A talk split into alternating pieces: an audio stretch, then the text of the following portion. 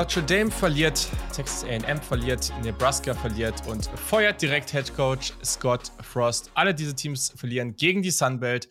North Carolina ist währenddessen 2-0 gegen eben diese Sun oder besser gesagt Funbelt. Texas ist almost back. Ähm, wir, hatten Offense, äh, wir, hatten, wir hatten Overtimes, wir hatten Blowouts, wir hatten Upsets und die komplette Madness. Dazu Ganz wichtig, stehen die Powerhouses Syracuse, Duke und Kansas alle bei 2 und 0. Ich würde sagen, das ist absolut perfekt für unsere Folge 200. Herzlich willkommen zu einer neuen Folge vom Saturday Kickoff Podcast.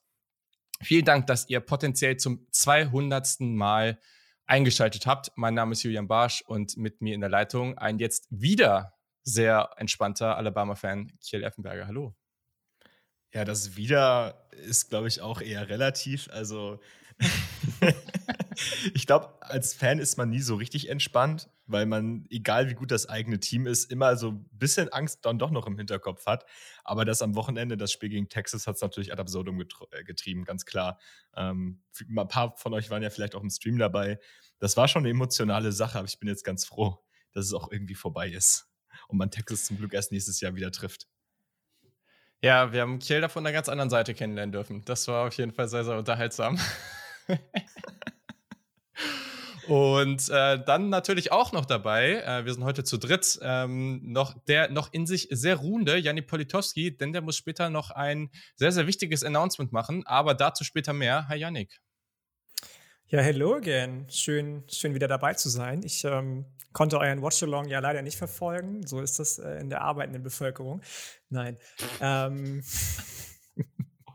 Nein, ähm, aber ich kann mir bildlich vorstellen, was in Kiel ja so umtriebig war während, des, äh, während der Partie. Ich habe mir das Ganze natürlich ähm, nicht in Watchalong, aber Alabama gegen Texas komplett im Real Life angeguckt und ähm, ja, ich bin gespannt, was unsere Takes dazu sind, zu all den anderen Upsets, die du schon genannt hast. Ähm, vielleicht auch noch zu dem einen oder anderen, das noch gar nicht zur Sprache gekommen ist ähm, und per se 200. Folge.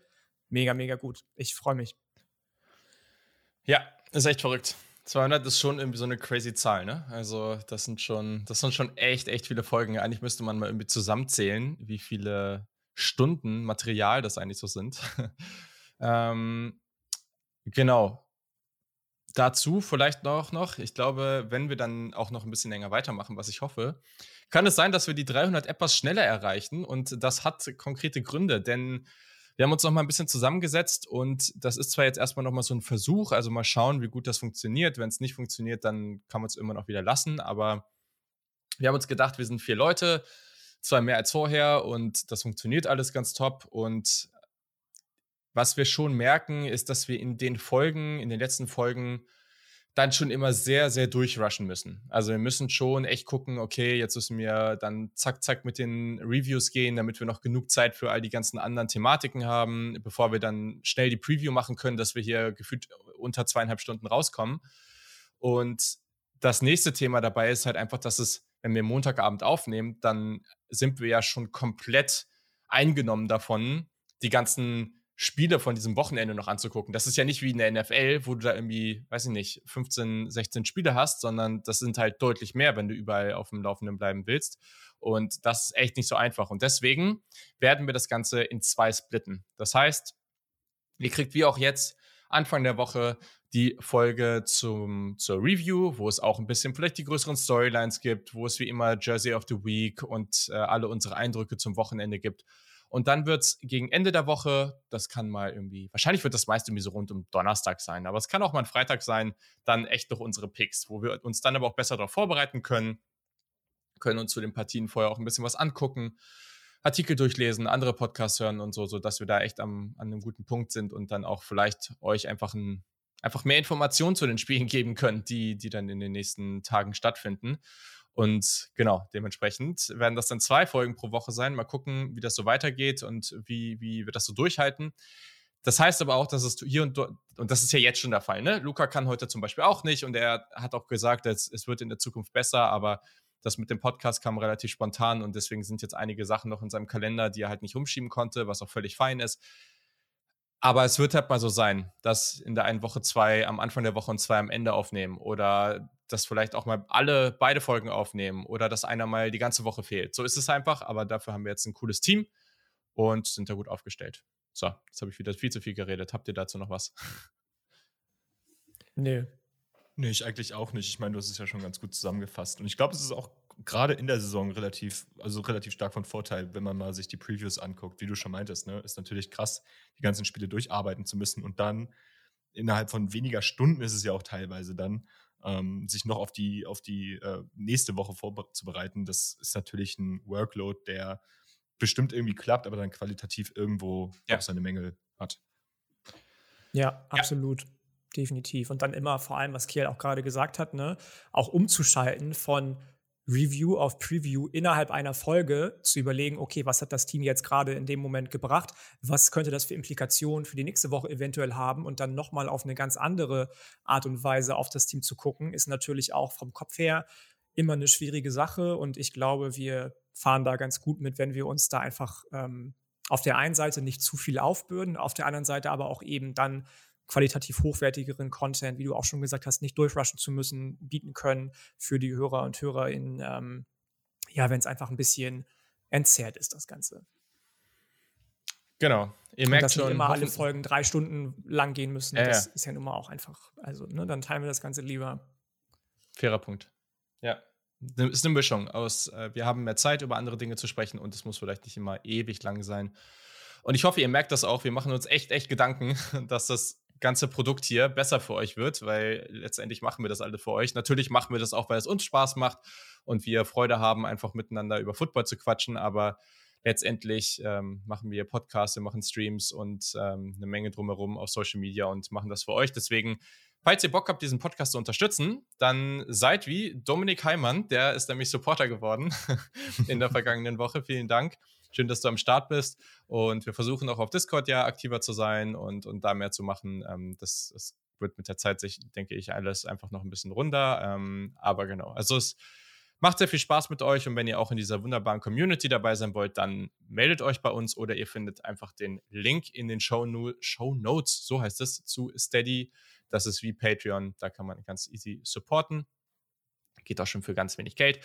Und sonst, ähm, ja, folgt auf Social Media einfach und folgt uns auf Spotify, Apple, Podcast und Co. Das ist die, der einfachste Weg, wie ihr diesen Podcast äh, unterstützen könnt.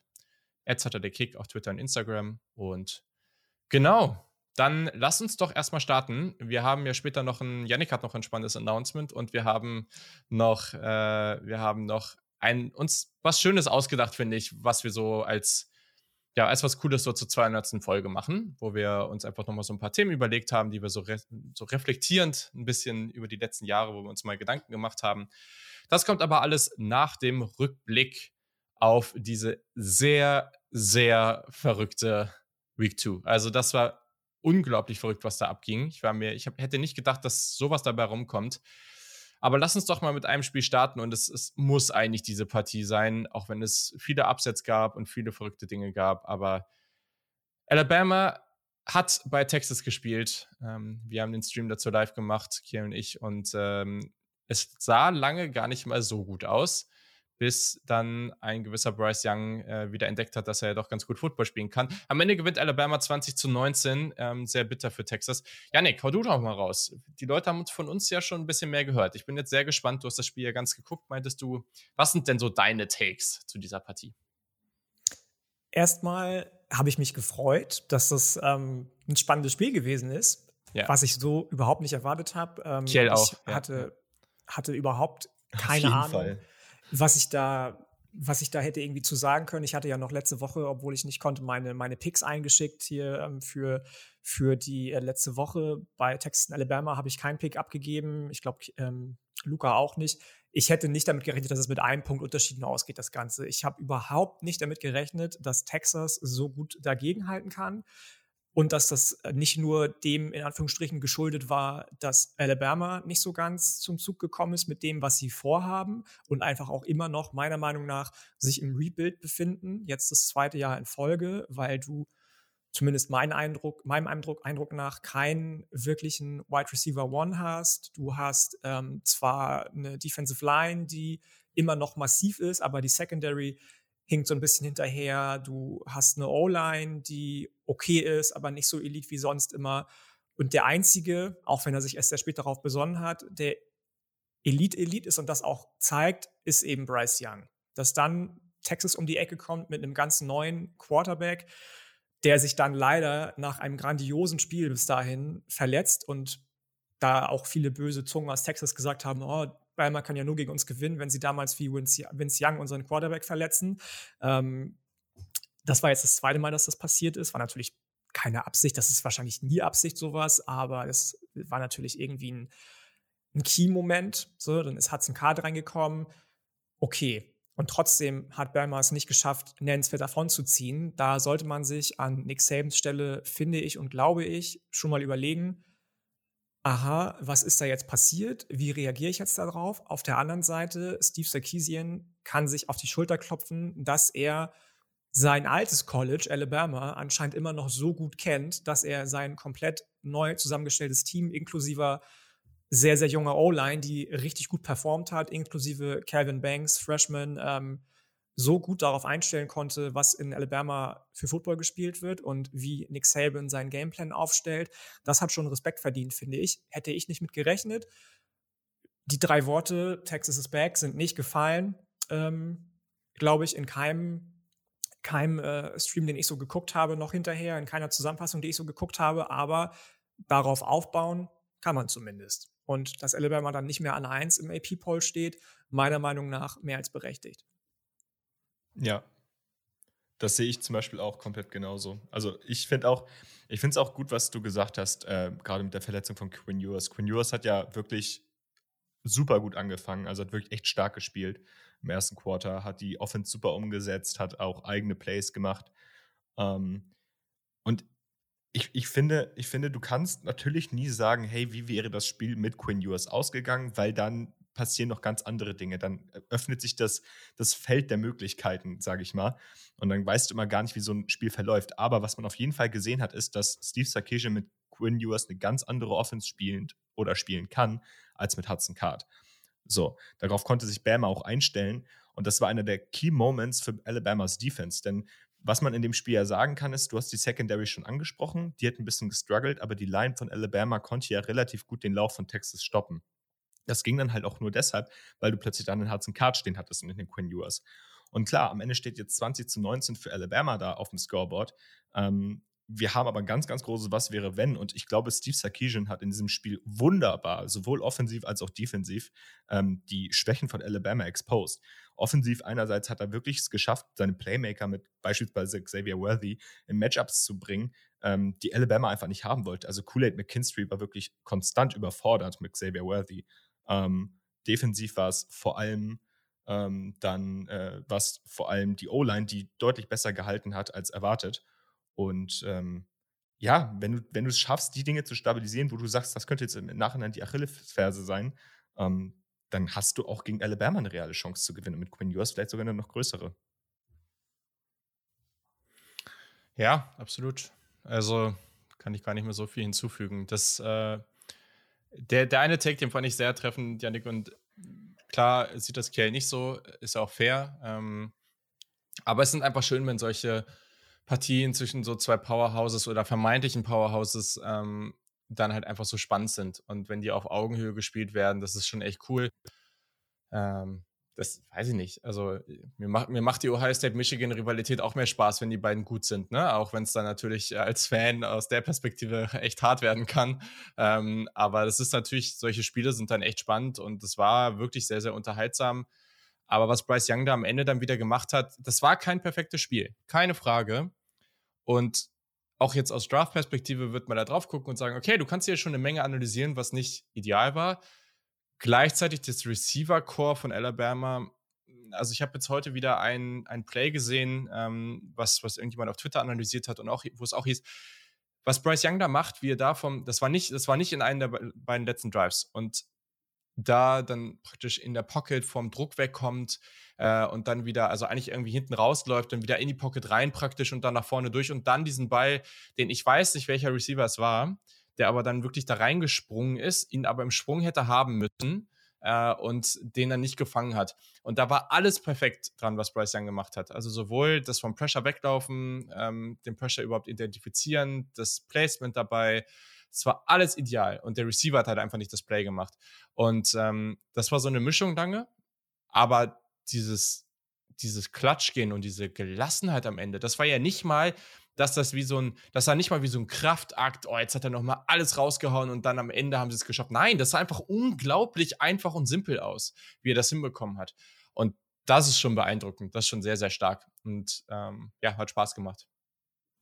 Ja, also ich habe erst gedacht, du gehst in eine ganz andere Richtung, aber du hast es dann ja noch relativiert wieder deine ähm, Aussage und Meinung zu Bryce Young, aber da kann ich mich nur anschließen. Am Anfang habe ich auch gedacht, ähm, ja, hm, jetzt gibt es bestimmt wieder einige Stimmen, die sagen, ist er doch noch nicht so ready für den mhm. oder die Draft, ähm, wie wir alle denken, wie wir alle immer gedacht haben, aber sich innerhalb eines Spiels so channeln zu können, so runterbringen zu können und sagen zu können, hey, du, pass auf, ich bin irgendwie der Dog dieses Teams und ich reiß das jetzt an mich, ich mach mal kurz ein bisschen Piano und wenn ich das schaffe, dann gewinnen wir das Ding auch wie du schon gesagt hast, das war wahnsinnig beeindruckend und alle, die da jetzt irgendwie die zwei, drei Szenen raussuchen, die zu Anfang des Spiels passiert sind, wo er mhm. vielleicht nicht so glücklich ausgesehen hat, ähm, die haben, glaube ich, das Thema NFL-Draft und Evaluation nicht verstanden.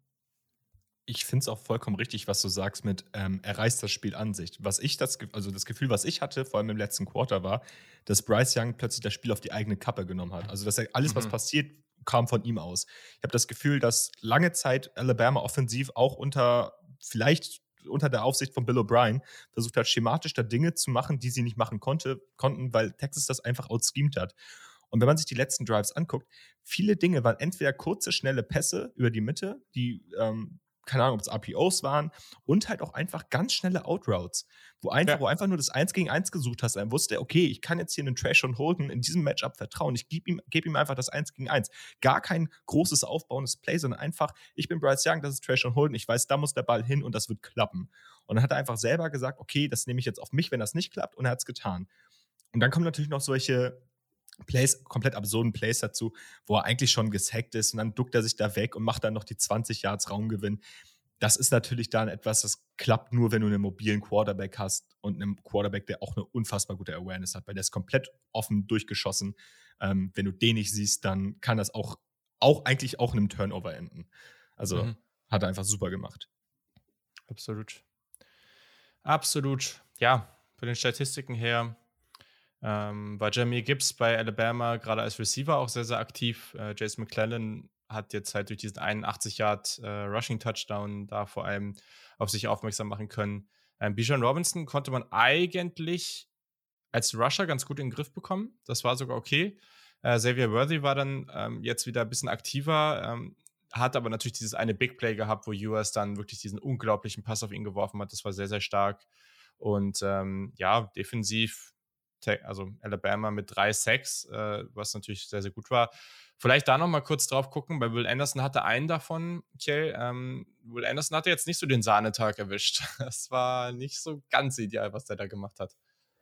Na, bei Will Anderson hatte man immer das Gefühl, dass was ihm gefehlt hat, war die Pressure über die Mitte vom Team. Und das ist ja eine Sache, die bei Alabama grundsätzlich aktuell so, ich will es gar nicht als Problem benennen, weil ähm, das hat schon irgendwie einen Sinn, dass es so ist. Aber du hast bei Alabama halt aktuell nicht diesen einen Interior Pass Rusher, der die Pocket irgendwie von innen kollapsen kann. Und bei Will Anderson hatte man andauernd das Problem, entweder er wurde gestoppt, einfach, hat einfach den Pass Rap verloren, oder er hat halt einfach einen absteppenden Hudson Card ganz knapp verpasst. So. Ähm, das gab es oft genug, aber du hast dann einfach nicht die Pressure aus der Mitte, die dann da quasi den Deckel drauf macht. Und deswegen, glaube ich, hat Will Anderson auch irgendwie seine Probleme gehabt, damit Plays zu finishen. Dazu kam dann, und das war eine Sache, die hat sich auch eigentlich durchs gesamte Spiel durchgezogen von Alabama, auch ein Will Anderson ist plötzlich undiszipliniert geworden und hat sich eine Strafe eingeholt. Da, da, fragt man sich, das, das kennt man von dem nicht. Das kennt man vom gesamten Team von Alabama nicht. Grundsätzlich, das ganze Spiel war durchsetzt von Flaggen.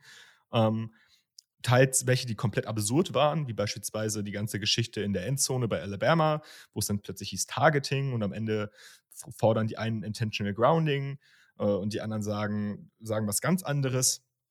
Ähm, aber bei Alabama, Alabama hat einfach unfassbar undiszipliniert gespielt, sich mega viele Flaggen eingeholt und Will Anderson kann man da nicht ausnehmen. Nee, das stimmt wohl.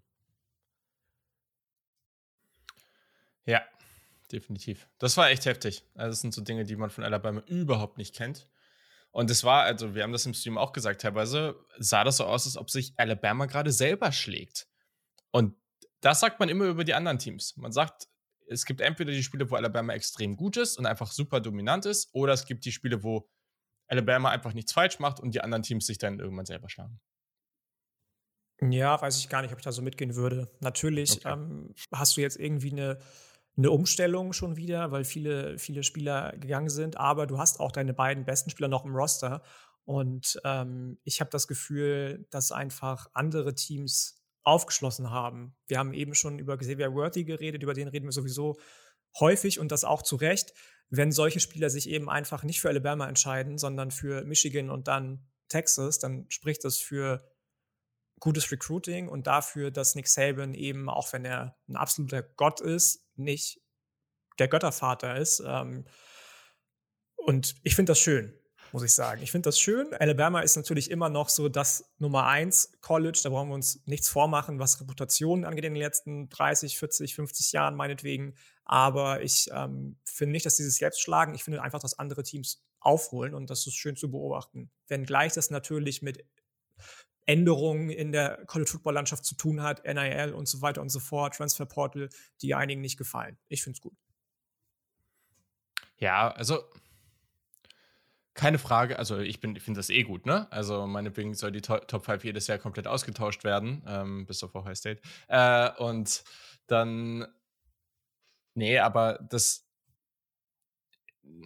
ich fand am Anfang war es nicht so und dann gab es aber zwischendurch diese Phase, wo diese Unaufmerksamkeiten und diese Undiszipliniertheiten so offensichtlich waren, dass man nur gedacht hat, okay, jetzt gerade spielt Alabama so, als ob sie hier gefühlt nicht gewinnen wollen. Also da waren so viele unglaublich dumme Geschichten ähm, und dementsprechend war das echt, äh, echt extrem. Aber okay, also mh, hm, damit haben wir, glaube ich, äh, Alabama und Texas erledigt. Ähm, wie geht es für die beiden Teams jetzt weiter? Das kann man hier an der Stelle vielleicht nochmal kurz gucken. Ähm, Habe ich natürlich jetzt gerade hier selber nicht parat. Okay, gegen wen spielt Alabama als nächstes? Alabama spielt äh, gegen den Gegner, gegen den Texas am ersten Spieltag äh, spielen durfte, und zwar gegen Louisiana Monroe. Ähm, ah. Da geht man, glaube ich, auch wieder als an die 50 Punkte Favorit ins Spiel. Äh, ist jetzt natürlich nach so einem Spieltag äh, ein bisschen, bisschen kritischer zu beugen, aber ich glaube, das sollte eigentlich eine sichere Sache werden. Ich meine, gegen Utah State sah man ja auch nicht schlecht ja. aus. Ja, ich glaube auch. Ich glaube auch. Hat Utah State jetzt nicht gegen ein FCS-Team verloren? Ich glaube schon. Naja. Boah, das habe ich ähm, nicht beobachtet, um ehrlich zu sein.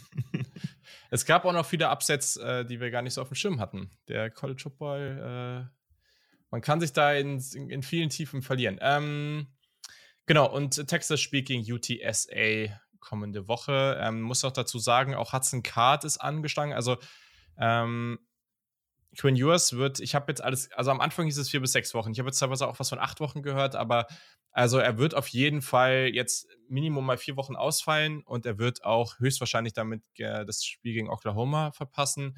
Potenziell auch noch das gegen Oklahoma State und das wäre natürlich krass. Also ich habe auch schon viel von zwei bis drei Wochen gelesen.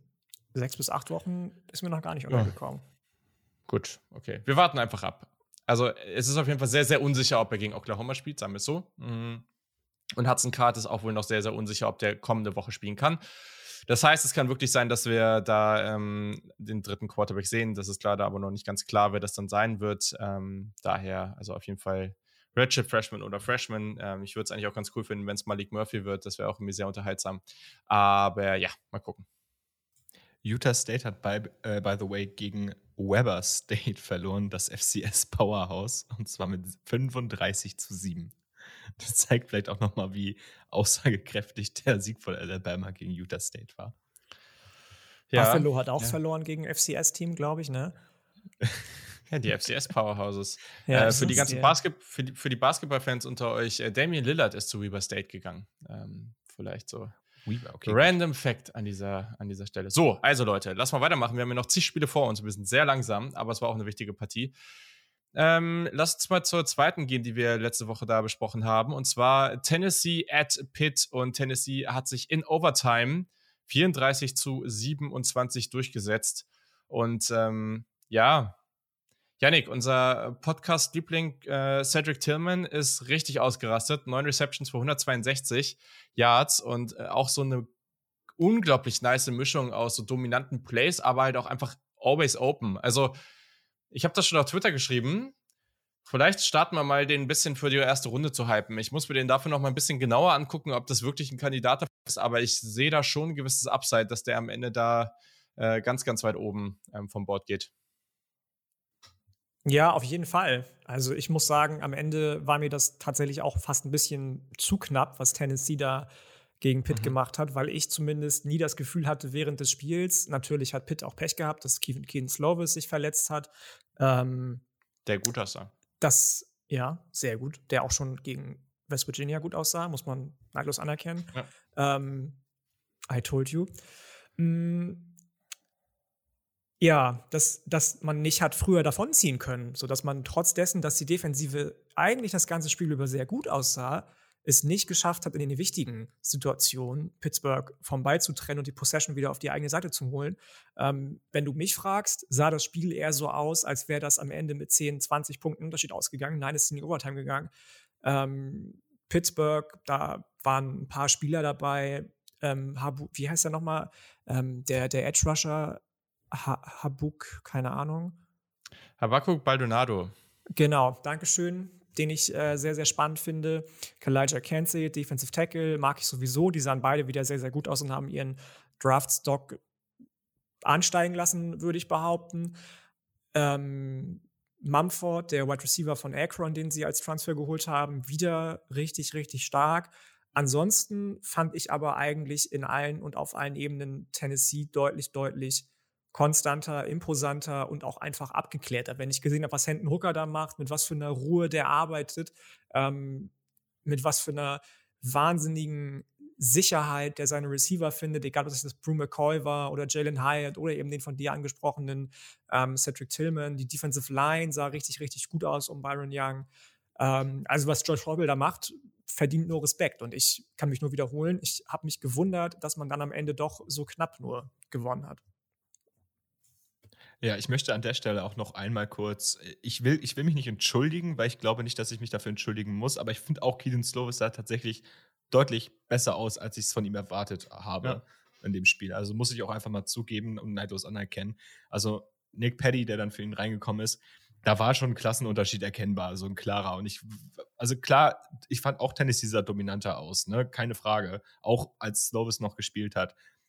Aber ich sag, wenn Keaton Slovis halt in der Partie drin bleibt, haben wir halt, ein, wie auch eben in der Partie, ein anderes Spiel.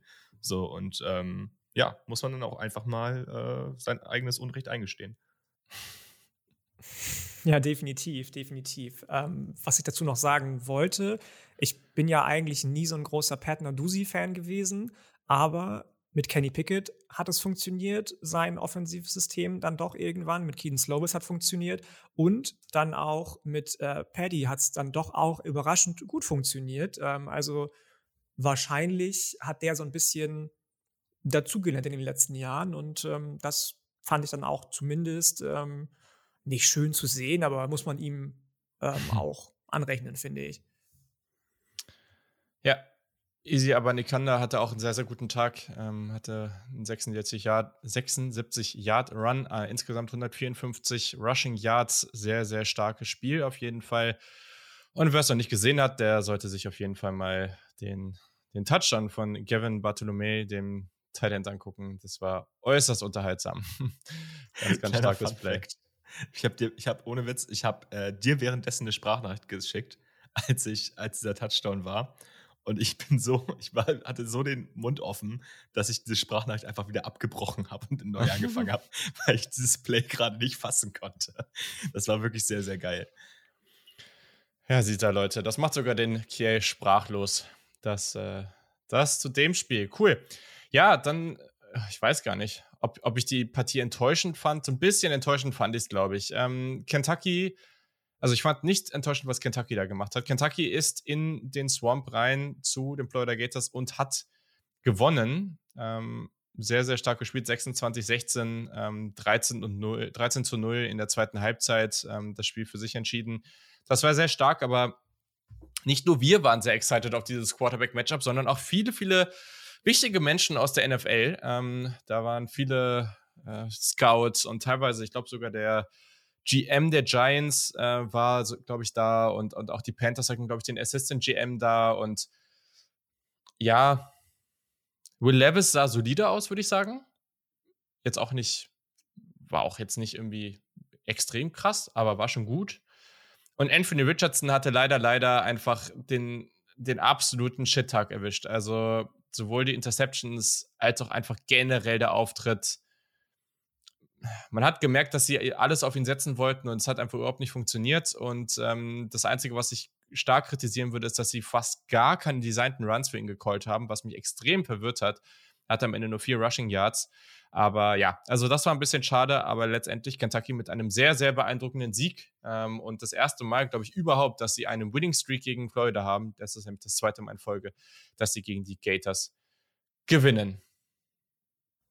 Ja, und insgesamt aber das dritte Mal in fünf Jahren. Also, das muss man auch anerkennen, finde ich. Ähm, das ja, ist krass. können nicht viele, viele Teams von sich behaupten. Mm, und ich glaube, du hast schon vieles, vieles gesagt, was richtig ist und was vor allem auch wichtig war. Ich fand tatsächlich Will Levis nicht unbedingt so viel imposanter als Richardson, auch wenn er einen besseren Tag hatte natürlich. Da hat man auch deutlich gesehen, dass er dann vielleicht doch noch ein Stück weit davon entfernt ist, für den oder die Draft im gleichen Art, gleichem, in, in dem gleichen, Entschuldigung, Atemzug genannt zu werden, wie eben Bryce Young und CJ Stroud und ähm, Richardson eben ganz genauso. Auf der anderen Seite ähm, sollte man und wird man, glaube ich, und hoffentlich auch endlich mal Bob Stoops die Anerkennung zuteil werden lassen, die er meiner Meinung nach seit Jahren schon verdient, wie er darauf reagiert hat, dass Will Levis nicht performt und dann einfach auf Running Game umgestellt hat, seine beiden Nummer 1 und 2 Running Backs, Chris Rodriguez und ähm, Kavosi Smoke, in die Bresche geschmissen hat. Das war schon, war schon schön, wie er einfach mal seinen Gameplan umstrukturiert hat in der Halbzeit anscheinend, weil sein äh, Quarterback nicht Klick gemacht hat. Einfach ein guter Football-Coach.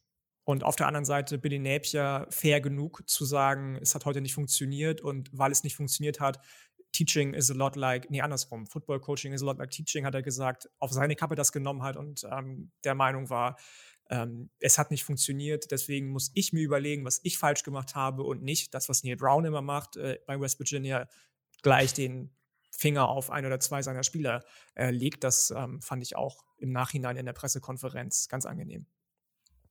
Ja, bin ich auch ganz bei dir. Auch gerade, was du schon angesprochen hast mit dem Laufspiel. Also gerade über Smoke lief das ja richtig gut. Bei Chris Rodriguez muss man, muss man vielleicht noch ergänzend sagen, der kommt erst nächste Woche wieder von seiner Suspendierung. Ähm, der, war, der war jetzt noch gar nicht dabei. Wen meinte ich denn? oh, sorry. Sekunde, ich habe mich verschluckt. das weiß ich auch nicht, wen du da meintest. Wie mhm. heißt denn der? Die haben noch aber noch. Ich, ich guck mal kurz. Ja. Mach das. Kiel ist gerade ein bisschen am Sterben hier. Ja, äh, es ist jetzt wieder besser. Was ich aber noch zu Florida ergänzend sagen würde, ist, ähm, wir haben jetzt über das Laufspiel von Kentucky gesprochen. Florida kann den Ball eigentlich auch gut laufen. Und Julian ja. meinte es ja eben gerade schon, er würde gerne sehen, wie Anthony Richardson einfach mal ein bisschen mehr als Runner genutzt wird oder vielleicht kreativer als Runner äh, benutzt wird. Hm, du kannst das doch machen. Du hast doch theoretisch das Spielermaterial äh, auf Running Back und auch auf Quarterback, um oh, dann yes. mega viel mit Option Plays, whatever zu arbeiten. Fand ich ein bisschen unkreativ. Und dann hast du Anthony Richardson halt andauernd in diese Passing Downs gebracht, in die er vielleicht noch gar nicht rein möchte. Dann entstehen halt auch mal Misskommunikationen. Also beispielsweise die eine Interception äh, ist das Konzept eigentlich so gewesen, dass ähm, wenn der wenn der Defender in die kurze Zone droppt oder in die äh, ja doch genau die kurze Zone droppt, ähm, die aber nicht tief mitgeht, dann ist es eine Go und wenn er die äh, wenn er die mit ein bisschen wenn er die ein bisschen softer spielt, dann ist es halt eine kurze Hitch. So und das hat er halt falsch gelesen und dann passieren halt Fehler. Also das ist dann das ja. kommt halt mal vor. Warum man dann aber nicht adjusted und Anthony Richardson am Ende bei 35 Passversuchen lässt und während Levis nur 24 hat, der eigentlich der bessere Passer sein sollte, das zeigt dann irgendwie so, dass offensiv vielleicht der Gameplan von Stoops nochmal eine Nummer besser war als der von Florida. Ja, ja, voll. Und ich voll. meinte übrigens äh, Freshman Love Right. Ich habe das in der Bar und auf Stumm geguckt und auf dem Handy. Äh, entschuldige bitte, dass ich da nicht erkannt habe und auch nicht darauf vorbereitet war, dass Chris Rodriguez gar nicht dabei ist. Ja, ach, ich, ich tue mich so schwer. Also ich fand schon, dass Will Levis solide war. Und ich fand schon auch, dass man äh, viel gesehen hat, diese Defense ist ja auch verdammt gut. Also diese Florida Defense, die fliegt da echt zum Ball. Also deswegen, ich finde schon, dass Will Levis gezeigt hat, dass das ein relevantes Draft-Prospect ist, auch wenn das jetzt nicht der beste Tag überhaupt war, aber es war schon okay. Ähm, bei Richardson, ich tue mich schwer. Man hat gemerkt, dass da ein großes Vertrauen zwischen Billy Napier und ihm ist. Das hat man immer wieder gemerkt, wenn die sich auch ausgetauscht haben. Ähm, man hat ihm irgendwann auch angemerkt, dass der, also es wurde immer wieder stark nah rangezoomt und man hat immer wieder seine Gesichtsausdrücke gesehen. Man hat gesehen, dass der verzweifelt war. Das, das war sehr offensichtlich. Ähm, aber aus irgendeinem Grund hat das Spiel jetzt trotzdem mich nicht komplett davon abgebracht. Also, wenn das so weitergeht, ne, ich habe jetzt auch nochmal in irgendwelchen Diskussionen auf Twitter gesagt, so, wir lassen das jetzt mal mit den Draft-Diskussionen rund um ihn, weil er, er lass ihn diese Saison mal spielen und wir gucken, was passiert. Aber ich gehe jetzt nicht aus dem Spiel raus und sage, der ist kein Faktor mehr, weil wir wissen, wie athletisch der ist, das muss man nur richtig einsetzen. Es gab immer noch Pässe, die extrem beeindruckend waren, wo du immer wieder diesen Arm siehst. Und ich finde, man, also ich, ich weiß nicht, ob das nur ein dummes Gefühl von mir ist. Er muss lernen, nicht jeden Ball wie, äh, also, wie keine Ahnung, ein Fastball-Pitcher zu, zu nehmen, äh, weil er hat einfach viele Bälle auch über die Mitte, wo er halt einfach mal ein bisschen leichter werfen kann und es seinen Receivern dann auch einfach auch einfacher macht. Die haben dann auch einige Bälle nicht gefangen, die sie fangen dürfen. Ähm, aber da waren viele Sachen dabei, die einfach fluky waren. Also auch, äh, es war, ich hatte einfach das Gefühl, er war in dieser Situation einfach ein bisschen überfordert und es hat einfach an diesem Tag nicht so hingehauen, wie er sich das vorgestellt hat. Die, die, die guten Momente waren immer noch da und deswegen, ich bin sehr gespannt, wie das weitergeht. Aber ihn jetzt da zu streichen, ich finde, man hat immer noch die Tools gesehen. Man ist, ich bin aus dem Spiel rausgegangen und habe gedacht, okay, Will Levis ist viel sicherer das Draft Prospect und Will Levis ist ist schon auch deutlich weiter. Aber auch dieses Spiel hat gezeigt, dass bei Richardson die Tools einfach so viel krasser sind. Ähm, und mal gucken, jetzt muss er halt nur was draus machen. Und wenn er nichts draus macht, dann ist er, oder nicht so viel draus macht, dann ist er vielleicht nächstes Jahr noch da und kann dann danach in die Draft äh, gehen. Das geht ja immer noch. Ähm, also einfach mal abwarten. Du beendest mit deinen letzten ein, zwei Sätzen im Moment dann doch mal meine Gedankengänge, wegen der ich ähm, meine Hand hebe. Ähm, hier virtuell. Ja, das äh, wollte ich auch gerade sagen. Ich habe ja nie behauptet gerade, dass Will Levis irgendwie kacke war, ähm, sondern einfach, dass er weit weg davon Doch, ist, meiner du bist Meinung ein Hater. Ich bin kein Hater von Will Levis. Quatsch, ich mag den sehr gerne. Der ist Bananen mit Schale, genau wie ich. ähm, ähm, sondern einfach, nice. dass er, dass er noch nicht so sicher ist in all seinen Dingen, die eben Bryce Young und CJ Stroud schon viel, viel besser machen. Dass er da hinkommen kann, steht außer Frage, sowieso. Und bei Richardson ganz genauso. Ich glaube, dass es unfassbar wichtig ist, dass er das Vertrauen von Billy Napier bekommt. Man muss dazu natürlich sagen, dass Florida dieses Jahr Offensivwaffen technisch kaum was vorzuweisen hat, was ihm natürlich nicht in die Karten spielt. Und was man nicht vergessen darf, der ist immer noch, ich glaube sogar Redshirt Sophomore, oder? Der ist nicht mal als Junior gelistet, sondern Redshirt Sophomore, glaube ich. Weil er glaube, ja. in, seinem, in seinem ersten Jahr nur einen Snap gesehen hat insgesamt. Ähm, das heißt, der könnte theoretisch noch zwei Jahre spielen. Und ähm, ob er das macht, ist eine andere Sache, aber vielleicht täte es ihm sogar gut zu sagen, ich habe einen Head Coach, der mir vertraut. Ich habe eventuell nächstes Jahr ein bisschen mehr Möglichkeiten, mich ins Schaufenster zu stellen, weil meine Offensive einfach ein Stück weit ähm, gewachsen ist mit mir zusammen und ähm, eventuell täte er sich einen Gefallen damit zu sagen, ich gehe eben erst in den oder die Draft 2024. Das war mein einziger Gedanke, den ich noch anfügen wollte. Ja, fair. Sehr fair. Aber ja, wenn er einigermaßen gut spielt, dann hat die NFL eh viel zu viel Bock auf ihn. Aber okay, so. Wir müssen ein bisschen Hackengas geben, weil sonst bringt uns unser neues Format auch nichts. ähm, nächste Partie und äh, die, Ch die Chase. Br nee, nee, wie heißt der jetzt? Jetzt bin ich hier, bin ich hier ganz verwirrt. Doch, Chase Bryce Mania ist zurück. Chase Bryce. Ähm, mhm. ja, die Chase Bryce Mania ist zurück, auch wenn das jetzt gar nicht so berauschend war, was er gespielt hat. Was die Texas A&M Aggies offensiv gemacht haben, war noch, noch viel, viel schlimmer, denn App State nach dieser Madness-Partie, die sie noch gegen UNC verloren haben, marschieren sie bei den Texas A&M Aggies ins Stadion und gewinnen 17 zu 14. Und ähm, ja, wenn du ein scheiß Scheme hast und es nicht auf die Straße bringst, dann bringt dir auch das ganze Talent nichts. Ja, ohne, Schei ohne Scheiß, ne? Also, also jetzt, mal, jetzt, mal, jetzt mal ganz ehrlich, ich, ich bin der festen Überzeugung gewesen, dass du in dieser Saison mit dem Talent, was Texas AM da so aufs Feld bringt, dass du zumindest mal ein bisschen Explosivität hast. Und du hast in meinen Augen mit Anaya Smith auch und auch mit dem Evan Stewart eigentlich genau das Spielermaterial dafür, um für Explosivität zu stehen. Also es sind schon explosive Spieler. Dass du dann am Ende des Tages nicht mal 100 Receiving Yards als Team zusammenbekommst, ist schon ziemlich sinnbildlich. Und wenn du dann auch noch beachtest, dass App State in der Woche davor in einem absoluten Shootout äh, gegen, ja. gegen UNC war, dann musst du dir doch als Texas AM irgendwie die Frage stellen, wieso kriegen wir unser Talent nicht aufs Board oder nicht aufs Feld? So, und auch dann einfach mal Props an App State. Die waren jetzt auch über den Pass nicht mega, also haben nicht, auch nicht mega viel gemacht. Chase Bryce hatte jetzt keinen absoluten Sahnetag, aber die haben defensiv einfach super gehalten und haben einfach wenig zugelassen. Also es gab kein einziges Play, was bei äh, Texas AM irgendwie wirklich explosiv war. Vielleicht könnte man da eventuell Haynes King mit dem einen oder anderen Quarterback-Run noch mit reinzählen, aber da fehlt einfach wirklich so ein bisschen der Flow bei Texas AM und irgendwie die offensive Idee, um das Talent wirklich zu verwirklichen. Und man muss es jetzt, glaube ich, auch so hart sagen. Warum solltest du als Receiver zu Texas AM committen, wenn wirklich ein Top-Prospect nach dem nächsten auf dieser Position bei Texas AM verbrannt wird? Harte Worte. Ja, hartes Wort. Sie haben ja auch nicht so wirklich den, den Burner Quarterback gehabt die letzten Jahre. Also, das muss man vielleicht auch dazu sagen. Ja, aber sie rekrutieren schon hoch auf Quarterback im Vergleich zu anderen Teams. Ja, also ja, aber das war, ist ja, ja nie kein, jemand kein dabei Gucken. gewesen, der, der irgendwie ähm, das hat irgendwie auch verwirklichen können. Und da muss ich dann vielleicht ja. auch mal, ähm, der anscheinend dann doch nicht so talentiert gewesen ist, ähm, da muss ich dann vielleicht auch mal Jimbo Fischer hinterfragen ich habe schon ganz, ganz böse Takes gelesen, dass er auch mit FSU vielleicht nichts geworden wäre, wenn er nicht Jameis Winston gehabt hätte in seinem Championship-Jahr 2003. Ja, das kannst, du, das kannst du haben. Also und das kannst du halt auch haben. So, man kann von ja. dem halten, was man will von Winston, aber auf College-Level war das halt einfach eine Maschine. Da äh, brauchen wir uns gar nicht drüber streiten, glaube ich. Auf der anderen Seite, Jimbo Fischer, wie gesagt, in den ersten 50 Spielen jetzt eine Niederlage mehr als damals Kevin Sumlin, der gefeuert wurde. Ähm, und für den er gekommen ist.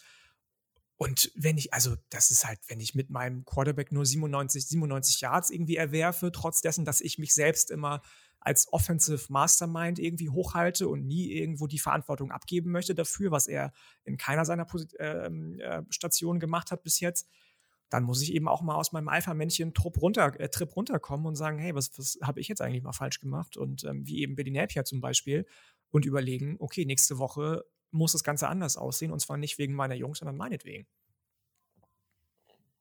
Ja, definitiv. Also bin ich auch komplett bei dir. Äh, ich würde jetzt nicht widersprechen bezüglich der Quarterback-Situation, aber ich sehe den Punkt. Ich glaube auf jeden Fall auch nicht, dass Haynes King die Antwort ist. Eventuell hat man da mit Connor Wakeman dahinter einen jungen, interessanten Quarterback, der da früher oder später übernehmen kann, das vielleicht ändert. Wenn nicht, dann sehe ich, das ist halt dann immer die Frage, was ist dir als Programm wichtiger? Ist dir wirklich dann der, der Erfolg wichtiger oder vertraust du einfach so lange auf diesen Coach, weil er dann doch auf diesem hohen Level rekrutiert und dass er eventuell dann mal einen, einen guten Koordinator einstellt oder eventuell äh, gutes, gutes Personal? Ähm, Finde ich eine ganz, ganz schwierige Diskussion, auch wenn ich am Ende des Tages eigentlich immer eher zum sportlichen Erfolg tendiere. Muss ich auch sagen. Also Texas AM ist ja jetzt beileibe nicht schlecht, aber die, die Ansprüche, die sie haben, erfüllt er meiner Meinung nach bisher einfach nicht. Und hochrekrutieren kann er, ja, aber hochrekrutieren kann auch für Nebraska Scott Frost. Und auch wenn der auf eine ganz andere Art und Weise gescheitert ist bei Nebraska, worüber wir gleich noch reden, ähm, muss man sich vielleicht die Frage stellen, ist das wirklich der Anspruch, den wir haben wollen, wenn wir jedes Jahr in den so viel Geld reinbuttern, wenn wir jedes Jahr so viel Geld in Recruiting reinbuttern, wenn er das nicht ähm, umgesetzt bekommt einfach und die Leute so entwickeln kann, wie das andere Coaches bei den Aggies vorher geschafft haben, mit vor allem auf defensiven Positionen, dann meinetwegen Miles Garrett, mit Von Miller oder mit, äh, auch wenn es in der NFL nicht geklappt hat, Offensiv Quarterback äh, Johnny Manziel, dann, dann wird es irgendwann eng für ihn. Ja, wir sprechen ja gleich noch über Nebraska und Scott Frost. Der eine Unterschied ist, dass äh, Jimbo Fischer den höchsten Buyout im College Football hat. Ähm, wenn ich da richtig informiert bin, liegt er äh, nördlich von 90 Millionen US-Dollar da überlegst du dir das dann halt schon noch mal ein bisschen anders, äh, ob das so möglich ist. Ähm, naja, aber ja, wie gesagt, die, die Aggies haben so viel Kohle. Ähm, also, das ist ja, schon ein ganz aber anderes 90 Level als das, was Nebraska und das, was West Virginia meinetwegen an Kohle haben. Ähm, also, Nebraska hat nicht so wenig Kohle. Nebraska nee, so trotzdem. Und, und wenn du, ich glaube, wenn du einen Weg finden möchtest, einen Coach zu feuern, dann feuerst du ihn auch und du schreibst kein Buyout, glaube ich, in einen Vertrag rein, den du nicht erfüllen könntest, theoretisch. Ah. Ja, ja aber es ist schon, ist schon ein Unterschied. Du einfach fünf Five-Star weniger und dann bist du schon ungefähr bei den 90 Millionen. Ja, okay, fair, ne? Aber 26 Millionen Dollar sollen sie ausgegeben haben für die Klasse insgesamt, ne? Ja, naja, mal abwarten. Ne? Also eigentlich müsste es nächstes Jahr, wenn diese Klasse dann im zweiten Jahr ist, äh, da müsste es ja eigentlich deutlich besser aussehen. Ähm, mal gucken, ob das wirklich so ist und sie können sich ja auch noch verbessern. Also gehen wir zum, äh, ja, gehen wir zum nächsten Drama oder. Äh, Darf ich noch eine Sache was? sagen zu App State? Ja.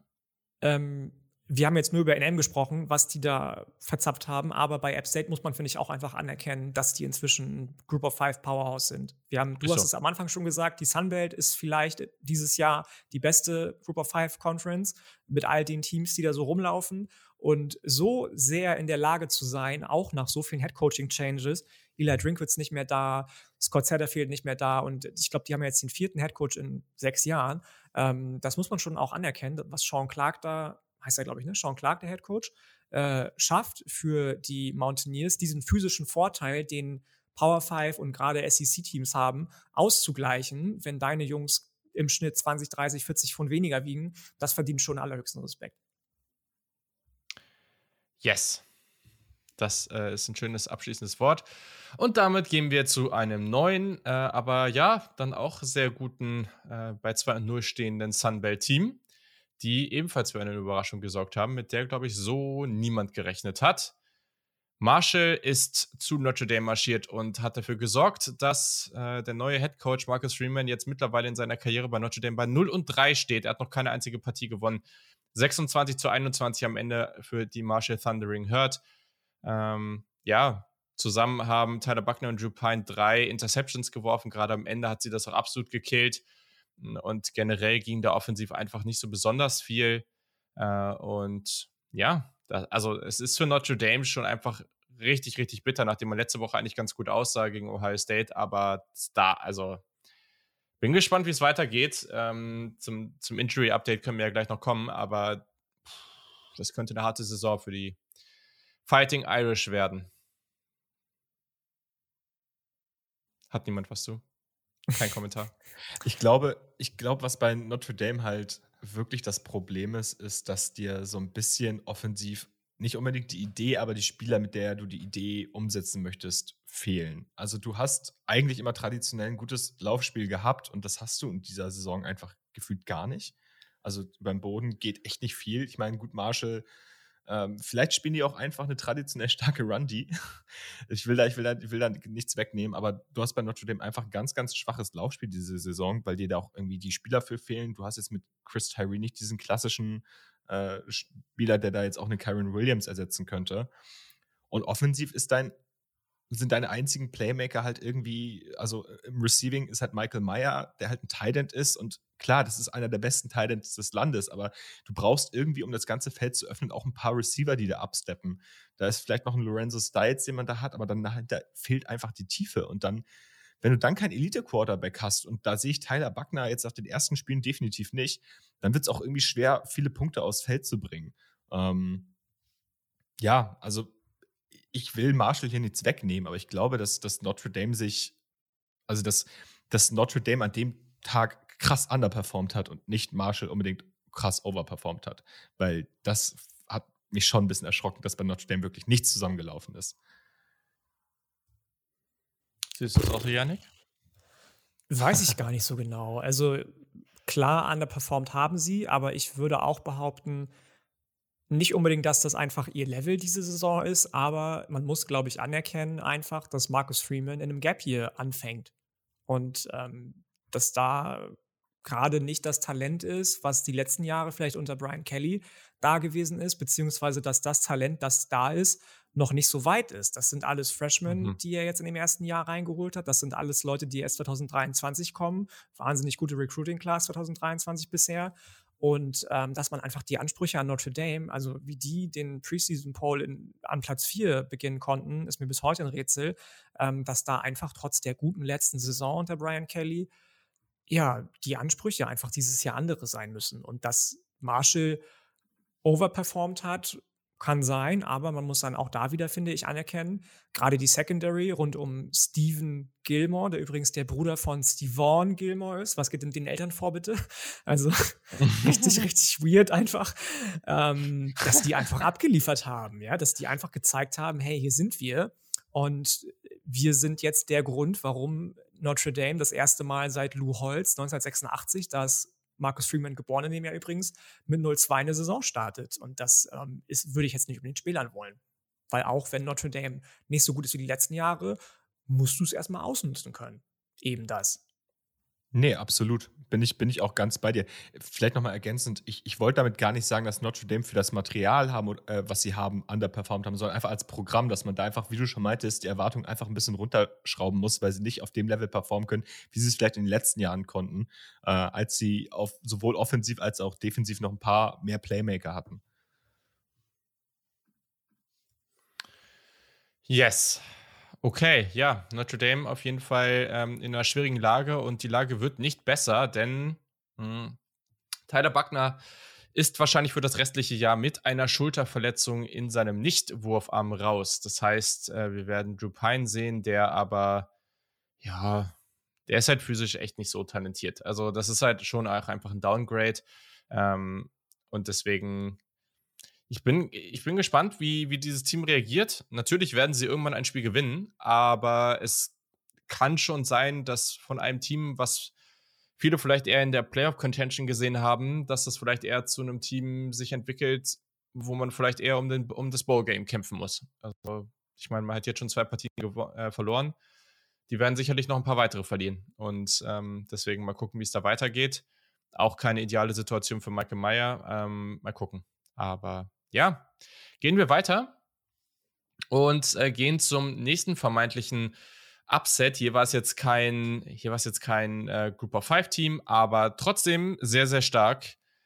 Cam Ward und die Washington State Cougars sind nach Wisconsin marschiert, ähm, zu den Badgers nach Madison und gewinnen 17 zu 14. Und ich glaube, viele von uns haben gedacht, inklusive mir, mh, hm, dass wenn sie das gewinnen, dass Cam Water absoluten Sahnetag hat und völlig ausrastet. Und der war schon okay, ne? Also es war jetzt auch keine schlechte Partie von ihm, das würde ich nicht sagen, aber es war jetzt nie, es war jetzt kein Ausnahmespiel von ihm.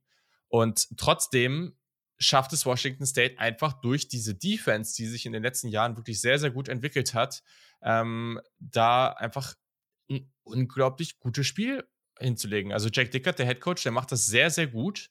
Und ja, am Ende entscheidet Washington State diese Partie für sich. Und das war schon echt stark. Was ich muss, ich muss jetzt einfach kurz sagen, ähm, ich war deutlich höher auf Wisconsin und ich habe mir dieses Spiel halt angeguckt und ich habe gar nicht, ich konnte gar nicht so den Punkt ausfinden, wo ich sage, okay, der war jetzt dafür verantwortlich, dass Wisconsin das Spiel jetzt am Ende verliert beziehungsweise nicht gewinnt, weil ich, mhm. ich habe es mir angeguckt und klar, manche Sachen haben nicht gut funktioniert, aber Graham Mertz sah nicht furchtbar aus. So, ich meine, der hatte schon deutlich schlechtere Spiele. Du konntest den Ball eigentlich auch zumindest mal ganz okay laufen, aber du hast es am Ende einfach nicht geschafft, irgendwie die Plays oder die Drives richtig zu finishen und deine Punkte aufs Board zu bringen. Und wenn du das halt nicht schaffst, dann wird das halt auch irgendwie gepunished und dann, wenn es Low-Scoring bleibt, bleibt es Low-Scoring. Und am Ende, äh, auch wenn Cam Ward nicht so geil aussah, vielleicht wie man es vielleicht gehofft hat, reicht es dann halt auch, wenn du nur selber 14 Punkte scorest, ne? Ja. Ja, ja, muss ich auch sagen. Das ist, ich habe ja auch, glaube ich, ähm, in, in der äh, Preview Iowa und Wisconsin in der West äh, auf 1 und 2 gesehen. Ich weiß gerade nicht mehr die Reihenfolge, aber von Wisconsin bin ich auch, auch von Braylon Allen, weil der mir zu oft untertaucht tatsächlich, ein bisschen desillusioniert, muss ich sagen. Das ist dann am Ende eben einfach zu wenig, wenn du nur einen Gameplan hast. Das ist das, was wir eben bei Bob Stoops angesprochen haben. Diese mhm. Teams, mhm. Iowa, Wisconsin, scheinen einfach seit Jahren nicht dazu in der Lage zu sein, den offensiven Gameplan, da können sie defensiv noch so stark sein, anzupassen, wenn die präferierte Art und Weise, Football zu spielen, offensiv nicht funktioniert. Und das hat Jack Dickert einfach gnadenlos ausgenutzt mit seiner Defensive, hat auf der anderen Seite seine Offensive immer wieder geschiftet, mal Nakia Watson im Receiving Game eingesetzt, mal Nakia Watson, der übrigens ein Wisconsin Transfer gewesen ist, äh, im, im, Rushing mhm. Game eingesetzt mm, und eben einen Quarterback gehabt und auch wenn der, wie ihr schon gesagt habt, keinen Sahnetag hatte, Cam Ward, auch der, ähnlich wie Bryce Young, in der Lage gewesen, zu sagen, okay, ich habe jetzt hier ein shitty Play gehabt, habe einen, hab einen Fumble ähm, verursacht, der Fumble wurde recovered von der starken Defense von Washington State und dann haut er einen 35 Jahr Touchdown-Pass raus, der easy as that aussieht. So, das muss man auch erstmal schaffen. Und ähm, die Defensive habt ihr eh schon angesprochen von, von äh, Washington State. Die ersten drei Drives, das waren, ähm, glaube ich, waren das drei Turnover? Weiß ich gar nicht. Zwei Punts und ein Missed Field Goal. Ähm, also drei Turnover und Downs, das ist schon, schon stark. Und Jake Dickert, hast du schon gesagt, Julian, der, der kann sich das auf seine Fahne schreiben. Definitiv mhm. ein großes, großes äh, Coaching-Talent. Ja, sehr, sehr gut. Mal gucken, wie es da weitergeht für Washington State, die jetzt bei 2 und 0 stehen. Nächste Woche geht es gegen Colorado State und danach gegen Oregon. Also auch das wird sicherlich sehr unterhaltsam. Wir werden sie zwei Wochen danach gegen UC sehen, zwei Wochen danach gegen Utah. Also es immer in so zwei Wochen Takt hat Washington State da durchaus unterhaltsame Partien und ich denke, einige davon werden sie auch knapp halten können. Übrigens, wir haben jetzt über, ich glaube, sieben Partien gesprochen und das waren alles Auswärtssiege. Das ist schon auch echt crazy. Also, ähm, man redet ja immer von diesem tollen, über diesen tollen Heimvorteil im College Football. Der hat hier nicht so viel gebracht. Okay. Bei den nächsten Partien habe ich sie entweder rausgesucht, weil es Upset waren, Upsets waren oder weil es ähm, ein, zwei spannende Storylines gibt. Ähm, ja, haut gerne, ich sage einfach, äh, einen von euch spreche ich dann an und ihr könnt was Kurzes dazu sagen und wenn der andere noch was dazu sagen will, dann, dann macht das gerne und wenn nicht, dann nicht, dann gehen wir schnell weiter. Ähm, nachdem wir Houston in den letzten Wochen sehr, sehr stark abgefeiert haben, ähm, vor allem mit Quarterback Clayton Tune, haben sie jetzt in doppelter Overtime äh, gegen Texas Tech verloren. Yannick, ähm, du feierst eigentlich beide Teams immer so ein bisschen ab. Äh, wie, wie siehst du das? Ja, also das, das war so ein bisschen überraschend für mich, weil das so ein bisschen so ein Hin und Her war. Mal hat Houston geführt, aber relativ oft dann eben auch Texas Tech und Texas Tech sah mhm. einfach ein bisschen ja, gelassener aus, möchte ich sagen. Bei Houston haben sich viele Fehler eingeschlichen, viele Fehler offensiv, defensiv haben sie auch ein bisschen Pech gehabt bei einigen Plays, die nicht dann zu ihren Gunsten entschieden ähm, wurden oder die sie auch nicht zu ihren Gunsten entscheiden konnten. Und ähm, Jerry Maguire bei Texas Tech, auch da, ich habe den, glaube ich, weiß ich gar nicht, hatte die an sieben, glaube ich, in der Season Preview. Und ähm, muss man anerkennen, was er jetzt gerade schon aufbaut. Auf der anderen Seite, Houston mit Dana Holgerson vielleicht doch noch nicht so weit, wie ich persönlich dachte. Clayton Tune kann auch mal einen schlechten Tag haben. Der sah gar nicht mal so stark aus gegen Texas Tech jetzt. Und ähm, ja, ich weiß gar nicht. Also das war jetzt ein Spiel, habe ich auch auf dem Second Screen laufen gehabt, was mich irgendwie von beiden Seiten nicht überzeugt hat, aber dann eben mit Texas Tech den den glücklicheren, nicht so guten äh, Gewinner hatte, sage ich mal. Absolut. Ja, das äh, trifft, glaube ich, ganz gut an der Stelle. Wichtiger Sieg für Texas Tech, die jetzt auch bei 2 und 0 stehen. Und ähm, ja, mal gucken, wie es da jetzt weitergeht. Erstmal ohne Tyler Schack, aber auch hier wieder, ne? Donovan Smith mit 58 Pass Attempts. Also ganz klassisch in Red Raider-Manier äh, das gemacht. Cool, dann gehen wir nochmal weiter. Ähm, auch hier, Janik, wollte ich nochmal dir kurz den Ball rüberspielen, einfach damit du nochmal kurz ein bisschen sabbern kannst. Penn State gewinnt 46 zu 10 gegen Ohio und ähm, ja, wir haben natürlich äh, Sean Clifford gesehen, aber sowohl, das haben wir in der Preview auch schon so ein bisschen vorhergesagt, Nick Singleton, 10 Carries für 179 Yards, oder du hast das ja vor, vorher gesagt, ja, ja, ist ja gut, ähm, mit zwei Touchdowns und äh, knapp 180 äh, Rushing Yards. Und Drew Aller kam auch noch rein und hat in acht Pass-Attempts gleich zwei Touchdowns geworfen. Da sieht man die Zukunft der Penn State Nittany Lions und du hast das ja schon, hast es ja schon etwas abgefeiert.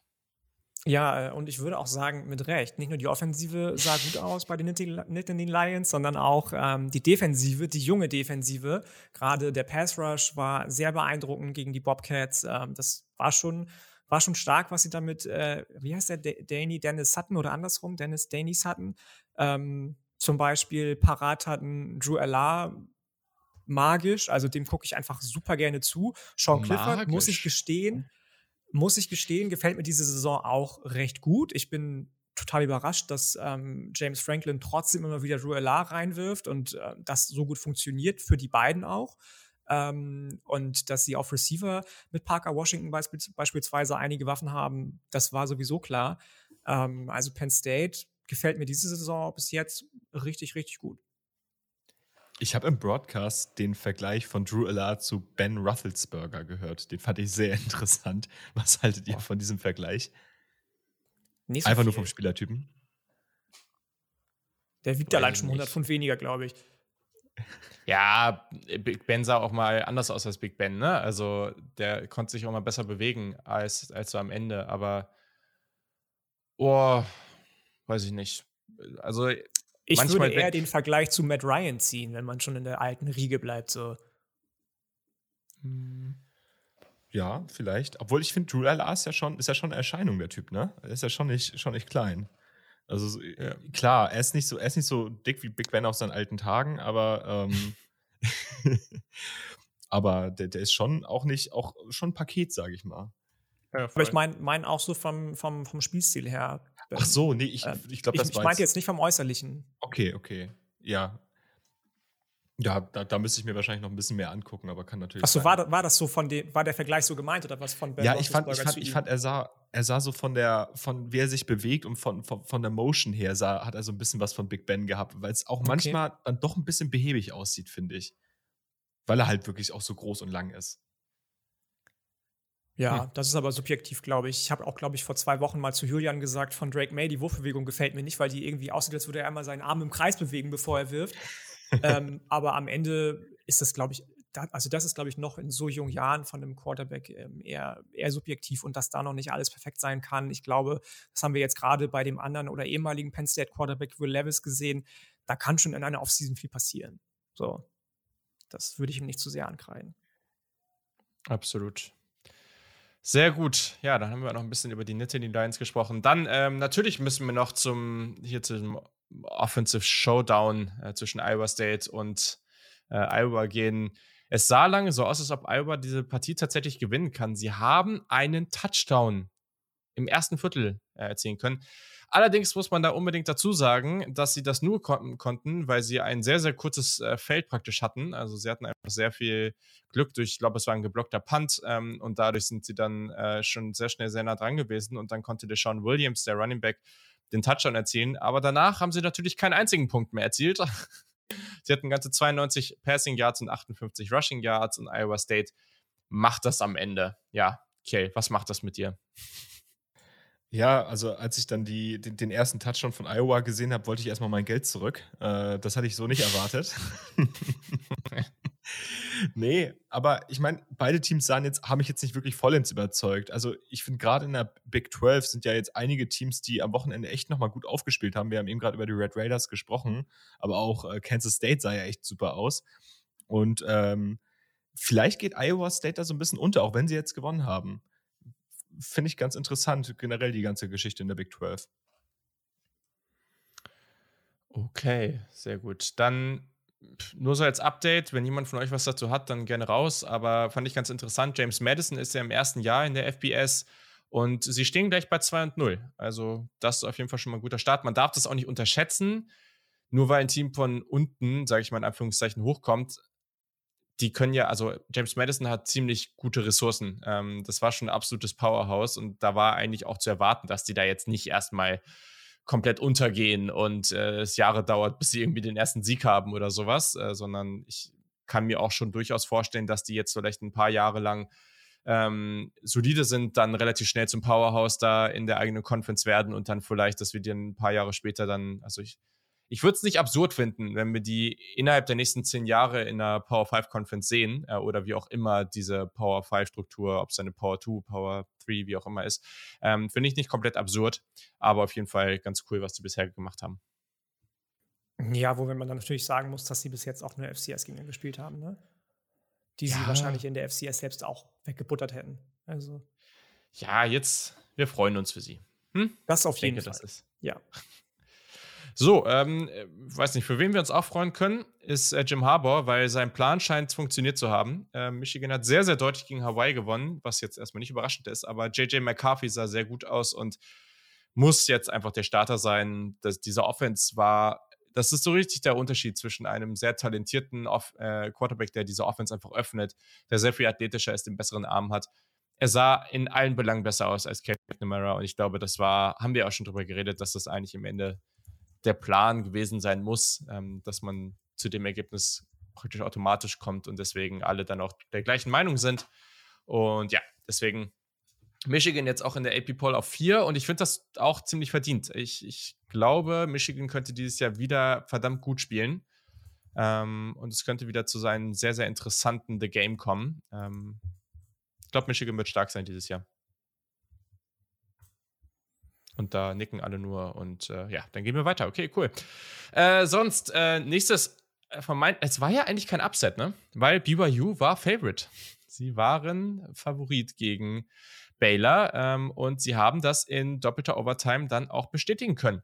BYU gewinnt zu Hause gegen die Baylor Bears und das ist schon echt crazy. Ähm, Jaron Hall, der Quarterback von BYU, mit einem soliden Tag und ja, Jetzt steht Baylor bei 1 und 1 und BYU mal gucken, was wir von denen erwarten können. Aber das ist natürlich ein richtig, richtig guter Start von den Cougars.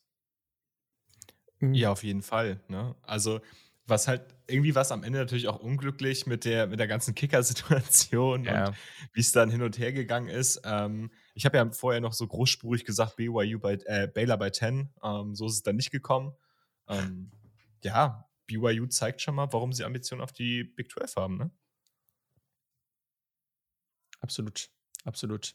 Ja, das, das ist ja nicht eine Ambition. Äh, die sind ja safe dabei jetzt ab in zwei Jahren und das zu Recht, finde ich. Also man kann von dem Programm halten, was man will, aber mit äh, Siatake ähm, als Head Coach, mhm. das, da geht schon viel. Also der hat schon aus dem Programm, das sonst immer so ein bisschen als das Mormonenprogramm verschrien war, das immer zwei Jahre auf seine Recruits warten muss, weil die erstmal schön auf Mission gehen müssen, äh, einiges gemacht so und das ist sah gut aus. Ich habe ja, glaube ich, auch in unserem unserem äh, Pick'em habe ich auch auf Baylor, auf, auf äh, BYU getippt gehabt und ja, dass das für Baylor diese Saison nicht leichter wird, war klar, aber ähm, BYU war da schon sehr, sehr abgebrüht und das hätte wahrscheinlich nicht jedes Team so hinbekommen, gegen den amtierenden ähm, Big 12 Champion und Sugar Bowl Champion so gut auszusehen. Ja. Ja, kleiner Nugget nochmal aus dem Broadcast. Das war ja so ein schönes, äh, in dem Fall Big 12 Spiel After Dark. Ähm, Du, du hast gerade gesagt, sie haben so ein bisschen diesen Ruf als Mormon-College weg. Das, das bestätigt sich leider Gottes auch in der Werbung, die währenddessen läuft. Also, das ist wirklich schon, schon sehr christlich-konservativ, was da teilweise kommt. Ähm, muss man mögen. Ja, ich glaube, das ist jetzt auch nichts, äh, nichts Überraschendes bei denen. Ähm, aber ja, also ich glaube, gerade wird, ist es sehr spannend, wie sich das alles entwickelt, weil durch das größere Playoff ist wirklich die Frage, ob es für Oregon, Washington und Co. so also außer das Finanzielle, aber wirklich so interessant ist, in die Big Ten zu gehen. Aber da wird sicherlich noch was passieren. Aber mit so wie sich einige Teams da entwickeln, ist halt die Big 12. Also, wenn da jetzt halt noch ein, zwei Teams reinkommen würden und dann ist die ACC ja auch noch da, wenn die sich so ein bisschen aufteilen würde, ne? Und wenn Oregon und Washington dahin gehen würden, ich glaube nicht, dass das passiert, aber die Big 12 könnte da wirklich eine sehr, sehr solide Conference ähm, aufbauen. Und wenn es wirklich so wäre, dass die die, es werden noch Teams da reingehen, aber wenn die Big Ten und die SEC so bleiben würde, oder jetzt kommen in ein paar Jahren neue Teams rein und dann so, dann so bleiben würde, und die SEC so bleibt und die Pac-12 und die Big 12 sich so ein bisschen zusammenschließen würden, dann hätten wir halt so zwei Nummer 1 Conferences und dann zwei so, weiß nicht, 1b, Schrägstrich äh, Nummer 2 Conferences. Und ähm, das ist halt auch wirklich, das wäre noch ganz cool. Das wäre noch, ähm, sag mal, auszuhalten. Mal gucken, ob das wirklich so kommt. Ich glaube eher nicht, aber ein bisschen Hoffnung darf man ja noch haben. Ja, Tito, muss ich auch sagen. Da bin ich dann doch dafür, dass, also da müssen sie sowieso überlegen, glaube ich, Notre Dame mit dem 12-Team-Playoff, ob es nicht Sinn ergibt, eventuell sich bei einer Conference anzuschließen. Klar ja. ist da irgendwie mit dem krassen TV-Deal die Big Ten attraktiver, aber die andere Frage ist dann eben, setze ich mich, was ja jetzt auch Texas und Oklahoma bevorsteht, diesen ganzen krassen Schwergewichten innerhalb der Conference dann aus? Spiele ich jedes Jahr dann gegen Ohio State, Michigan, Penn State, Michigan State, eventuell USC, UCLA?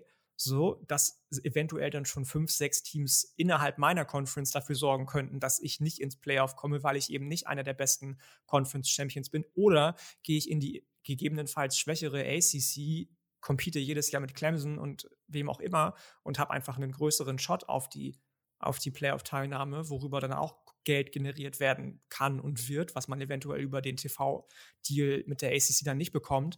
Ähm, also da müssen sie sich, glaube ich, ganz, ganz genau überlegen, Notre Dame, was die machen und Washington und Oregon, hast du schon gesagt, die Arizonas vielleicht auch, ähm, ob man nicht eben in die Big 12 geht, ja, und da so ein bisschen ähm, einfach auch den, den geopolitischen Vorteil ausspielt und sagt, hey, unsere Spieler sind dann nicht jedes Mal acht Stunden unterwegs mit dem Flugzeug, bevor sie irgendwie ein Feld des Gegners betreten und ähm, sind einfach ja vom Ding her fitter. So. Yes, okay, dann gehen wir weiter. Ähm, ganz kurz einfach nur, UC sah offensiv sehr, sehr gut aus gegen Stanford. Sie haben 41-28 gewonnen. Man muss aber dazu sagen, dass Stanford 14 dieser Punkte, also sie haben das letzte Viertel praktisch 14 zu 0 gewonnen. Also diese Partie sah sehr viel deutlicher aus. Und ich, es hat sich so angefühlt, als ob UC auch ein bisschen die Handbremse angezogen hat irgendwann, weil das ging ja wirklich extrem flott, ähm, dass sie, ich glaube, dann bei 35 Punkten waren. Ähm, trotzdem Caleb Williams, vier Touchdowns, keine Interception, extrem stark. Ähm, Jordan Addison, 172 Receiving Yards, zwei Touchdowns. Auch Mario Williams war, sah wirklich gut aus. Ja, UC, mit denen ist zu rechnen und ich würde sie pauschal jetzt erstmal schon in die, in die Top, in eine Top 10 setzen und ähm, ihnen zumindest Chancen geben, dass sie mit dem Gewinn der Pac-12, äh, dass sie da ganz oben mitspielen können, Kay. Ja, du hast es schon ganz gut auf den Punkt gebracht. Ne? Sie sind halt wirklich von Anfang an über Stanford drüber gelaufen. Also nicht, nicht, nicht vom Spielstil her, sondern sie sind halt einfach über die drüber gefahren. Ähm, und man hat einfach gemerkt, was Jordan Addison einfach für ein Difference Maker ist. Gerade tief ist der Typ wirklich, kreiert eine unfassbar ja. gute Separation. Und ähm, da hatten die, die, die, die Beasts von Stanford einfach überhaupt, kein, überhaupt keine Schnitte gegen den. Ähm, und wenn du dann halt so viele Playmaker hast, auch Mario, äh, Mario Williams, so, der mal ein bisschen mehr eingesetzt wurde, ähm, das ist einfach zu viel offensive Qualität, um das dauerhaft zu stoppen. Und da bin ich auch gespannt, ob das irgendwer in der ähm, in der Pac-12 dauerhaft zu matchen kann in dieser Saison. Ja, das glaube ich auch. Muss man cool. anerkennen, ja, definitiv. Dann gehen wir weiter und äh, Yannick, ähm, West Virginia hat äh, mit JT Daniels 355 Passing Yards gehabt. Äh, CJ Donaldson hat zwei Receiving äh, Rushing Touchdowns gehabt. Bryce Ford Wheaton 152 Yards und zwei Touchdowns. Und trotzdem verlieren sie in Overtime gegen Powerhouse Kansas. Was ist da los? Ja, das ähm, wüsste ich auch gerne. Und ich glaube, was da los ist, lässt sich mit einem Namen einfach ganz gut beschreiben. Äh, Neil Brown ist da los. Und ähm, ja, weiß ich nicht. Das ist halt einfach nicht mehr schön anzugucken, wenn äh, die Run-Defense, für die du vor zwei Jahren noch berühmt warst, in Anführungsstrichen, nicht mehr da ist, wenn mit Ausnahme von Jane, JT Daniels und äh, Bryce Ford Wheaton die Körpersprache aller deiner Spieler einfach unterirdisch ist, wenn dein Head Coach mal wieder, das habe ich eben schon kurz angerissen, nach dem Spiel die Schuld bei allen anderen sucht, außer bei seinem Gameplan und bei seinen ähm, Entscheidungen, die er so getroffen hat, dann spricht es nicht gerade für das Programm an sich, aber eben auch nicht für den Head Coach. Ich glaube, die Spieler können da am allerwenigsten für. Das sind teilweise ganz, ganz arme Säue in Anführungsstrichen, die als Transfers von kleinen Group of Five Programmen gekommen sind, FCS Programmen gekommen sind, um viele, viele Spieler, die über das Transfer Portal den, ähm, das, das Programm verlassen haben, ähm, zu ersetzen. Dass das nicht auf, von jetzt auf gleich geht, ist sowieso klar. Aber wie gesagt, Neil Brown muss sich da irgendwie an die eigene Nase fassen und man muss auch überlegen, ob es dann nicht vielleicht sinnig wäre, wenn du schon so offensiv starke Coordinator, äh, Position Coaches holst, wie Graham Harrell oder Tony Washington, ähm, ob er nicht immer noch zu viel Einfluss hat und Macht hat, wenn sich quasi nichts verändert an dem ganzen Spiel, das mhm. er spielt. Und ähm, ja, das war einfach traurig anzugucken, dass es so gelaufen ist, wie es gelaufen ist. Nichtsdestotrotz muss man natürlich auch den Jayhawks wieder Respekt zollen. Das ist irgendwie mein geflügeltes Lieblingswort heute, dass man das anerkennen muss, was der andere, ähm, das andere Team gemacht hat. Äh, Lance Leipold hat jetzt in ganz, ganz kurzer Zeit definitiv was bewegen können bei Kansas. Klar, immer noch Bodensatz der Power 5, aber nicht mehr Bodensatz des Bodensatzes. So, ähm, das ist schon, ist schon gut. Und wenn man zumindest kein eigenes Spiel für sich spielen kann, dann sollte man es zumindest schaffen und das schafft er, dem Gegner sein Spiel aufzuzwängen. Das hat er ganz, ganz, ganz offensichtlich gemacht mit West Virginia und ähm, ja, das hat dann zu Erfolgen geführt oder zu einem Erfolg geführt für sein Team. Yes. Der erste äh, Sieg, glaube ich, gegen ein Big 12-Programm nach dem Sieg gegen Kansas vor, äh, gegen Texas vor x Jahren. Letztes Jahr, oder? Erst letzte Saison gegen Texas gewonnen? Ja. okay. Aber davor haben sie, glaube ich, auch 2007 Jahr. das letzte Mal gegen Texas gewonnen und auch ganz lange davor, irgendwas habe ich gelesen, gegen, gegen äh, oder war das On the Road? Roadwin? Keine Ahnung, ich weiß es nicht. Auf jeden Fall ähm, wurde Kansas ja. hart abgefeiert in den Medien dafür, dass sie endlich mal wieder, äh, ich glaube, es war On the Road, gewonnen haben gegen Big 12 Foe. Ja, das kann, das kann glaube ich, sein, oder? Das war es, glaube ich. Gegen ja. Texas war, glaube ich, zu Hause. Ja, ich glaube ja, auch. Ja, genau. Falls äh, noch eine kleine Empfehlung, falls jemand noch ein bisschen Madness sehen will äh, und einen, äh, ja, vielleicht sogar zwei gute Quarterbacks. Ähm, Oregon State gegen Fresno hatte ein, äh, eine absolute Madness an Finish. es war auf jeden Fall extrem wild, was da am Ende abgegangen ist. Ähm, und ja, Jake Hayner natürlich immer sehr, sehr unterhaltsam. Aber das kann ich euch nur empfehlen. Ähm, es gibt auch auf YouTube so ein, so ein Finish, also so ein Final, so ein, so ein Ending, die letzten vier Minuten, so ein Video, ähm, kann ich sehr empfehlen. Deswegen sage ich jetzt gerade auch mit Absicht nicht, wer, wer gewonnen hat. Ähm, die meisten werden es, also ein paar von euch werden es wahrscheinlich wissen. Aber ich verrate es jetzt einfach nicht an der Stelle und wer Lust hat, gibt einfach diese beiden Teams ein. Dann kommt auf YouTube gleich so ein vier Minuten Video und dann könnt ihr euch das nochmal geben. Dann wünsche ich viel Spaß an der Stelle. So, als kleinen Übergang zum nächsten Thema ähm, besprechen wir jetzt das letzte Spiel und ich würde jetzt erstmal am Anfang nur auf das Spiel eingehen, bevor wir dann zu unserer kleinen, äh, zu unserem kleinen Spielchen da, äh, was wir dann um dieses ganze Thema herum machen wollen. Ähm, wir werden nämlich gleich auch nochmal drüber sprechen, wer da jetzt ein guter Nachfolger sein kann. Ähm, ja, Georgia Southern hat gegen Nebraska gewonnen.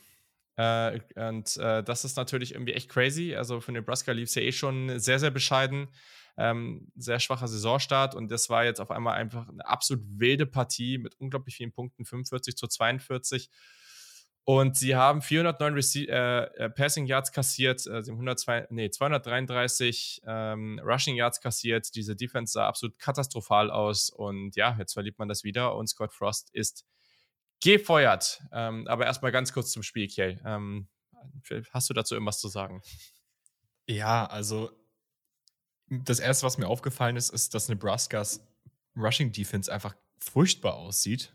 Also da viel zu viel zugelassen wurde.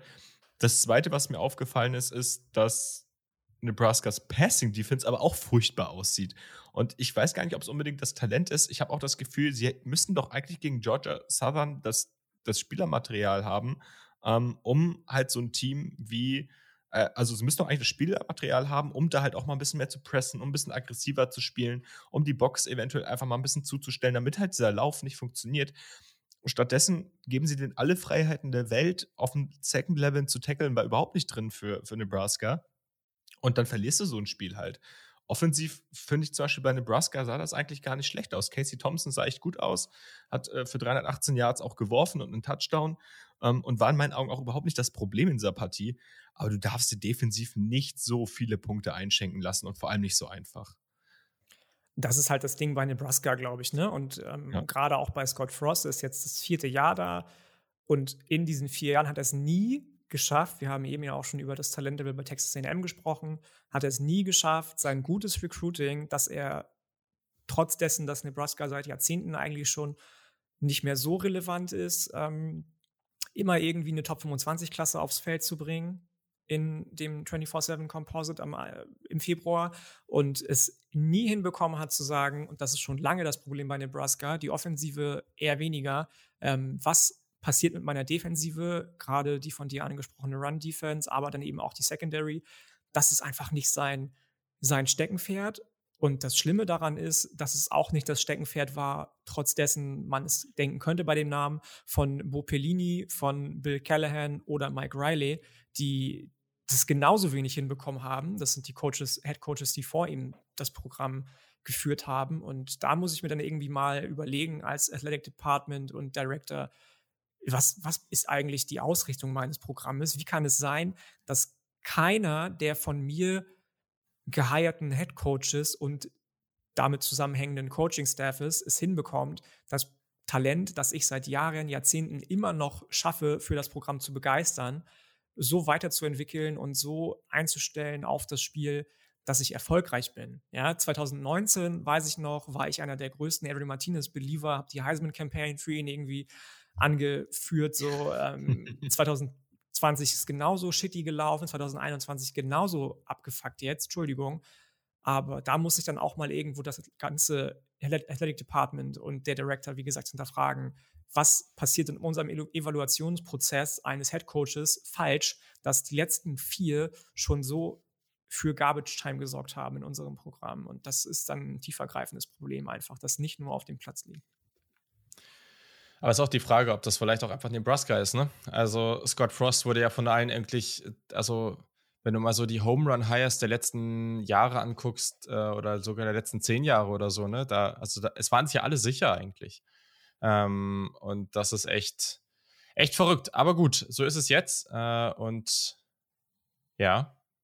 Ja, aber da, da, stellt sich auch meine Frage, ob das nicht vielleicht so ein bisschen Recency Bias war bei seiner Verpflichtung. Ja, das war ein Hometown Boy irgendwie, der nicht weit ja. von der Uni aufgewachsen ist. Ja, er hat da gerade mit UCF die perfekte Saison gespielt, aber was er davor in seinem Resümee als Koordinator vorzuweisen hatte, war jetzt war gut, aber war jetzt nicht unbedingt überragend, ob das nicht einfach ein ja. Kurzschluss war, ihn damals sowieso so schnell in so eine wichtige Position und gerade auch mit so einem teuren Vertrag äh, zu hieven. Sieben Jahre damals für 35 Millionen Dollar, was jetzt nicht unbedingt wenig ist.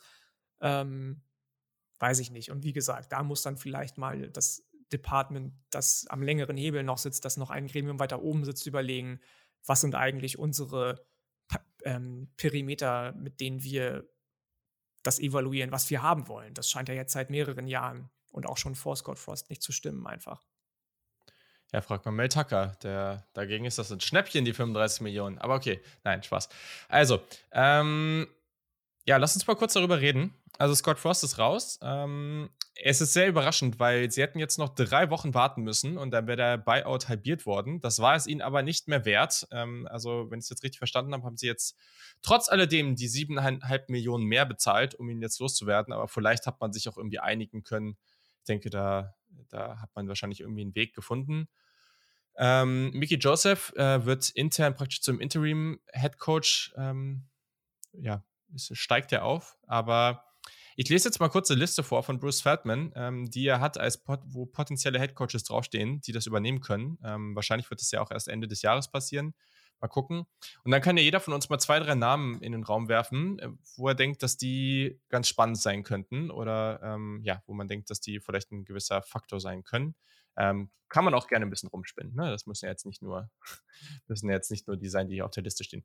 Aber ja, also wir haben eben gerade über ihn gesprochen. Hier steht tatsächlich als allererster auf der Liste Lance Leipold, Kansas Head Coach, der da einen sehr, sehr guten Job gemacht hat. Das wäre natürlich echt crazy, so schnell, der ist zu Buffalo ähm, und jetzt so schnell dann weiter zur nächsten Station und Viele wissen das vielleicht nicht mehr, aber Nebraska hat erstens nicht gerade wenig Geld. Sie sind auch in der Big Ten, wo relativ viel Geld da ist und sie waren mein absolutes Powerhouse. Also ähm, das darf man jetzt nicht unterschätzen. Mhm. Nächster ist hier Chris Kleeman, der Kansas State Head Coach. Dann haben wir Matt Campbell, Iowa State Head Coach. Dann haben wir Jake Dickert, Washington State. Jamie Chadwell, Coastal Carolina. Ähm, genau, Mickey Joseph. Vielleicht bleibt er auch einfach der Coach, wenn er das jetzt gut macht. Und dann noch ein paar andere Kandidaten jetzt hier auf der Liste. Ähm, aber ja.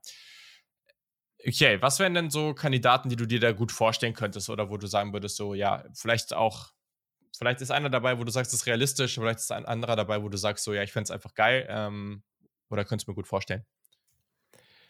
Also ich habe einen Kandidaten mitgebracht, der genau in dieser, wenn ich, also eher in einer ähnlichen Funktion, aber auch schon mal in so einer Feuerlöscherfunktion in der äh, Big Ten fungiert hat, und zwar gegen 2012 rum. Der Mann ist aktuell Offensive Coordinator bei einem der größten Programme im College Football und hat es geschafft, damals Penn State wieder vom Boden aufzurichten und äh, competitive zu machen und eine Saison zu spielen, damals, die ging 8 und 4 aus, die deutlich über den Erwartungen von dem war, was man damals bei Penn State hatte. Äh, Penn State hatte damals einen riesengroßen Skandal rund um äh, ich, ich ich kann es jetzt nicht genau beschreiben, ich will es auch gar nicht besch genau beschreiben. Es ging um Sexualdelikte etc. Ganz unschöne Geschichte. Und Bill O'Brien hat damals Penn State wieder an die Spitze beziehungsweise wieder Bowl eligible gebracht. Bill O'Brien hat danach, zwei Jahre später, ist er in die NFL gegangen zu den Houston Texans. Das lief so semi-erfolgreich. In seiner Rolle als Head Coach war es relativ erfolgreich. Als er dann die GM-Rolle übernommen hat, war er dann raus, weil das kann er nicht. Ich glaube aber, dass Bill O'Brien durchaus das Potenzial hat, am College wieder für einen Head-Coaching-Job in Frage zu kommen. Ähm, ich glaube, der macht recruiting-technisch gute Dinge und ähm, ich meine, es ist vielleicht ein unkonventioneller Pick, weil, weil Bill O'Brien vielleicht gar nicht so der Typ ist für so ein Programm wie Nebraska. Aber ich würde es auf, auf jeden Fall interessant finden, wenn er genau diese Rolle wie vor zehn Jahren wieder übernehmen würde in der Big Ten. Okay, ja, Yannick, wen hast du?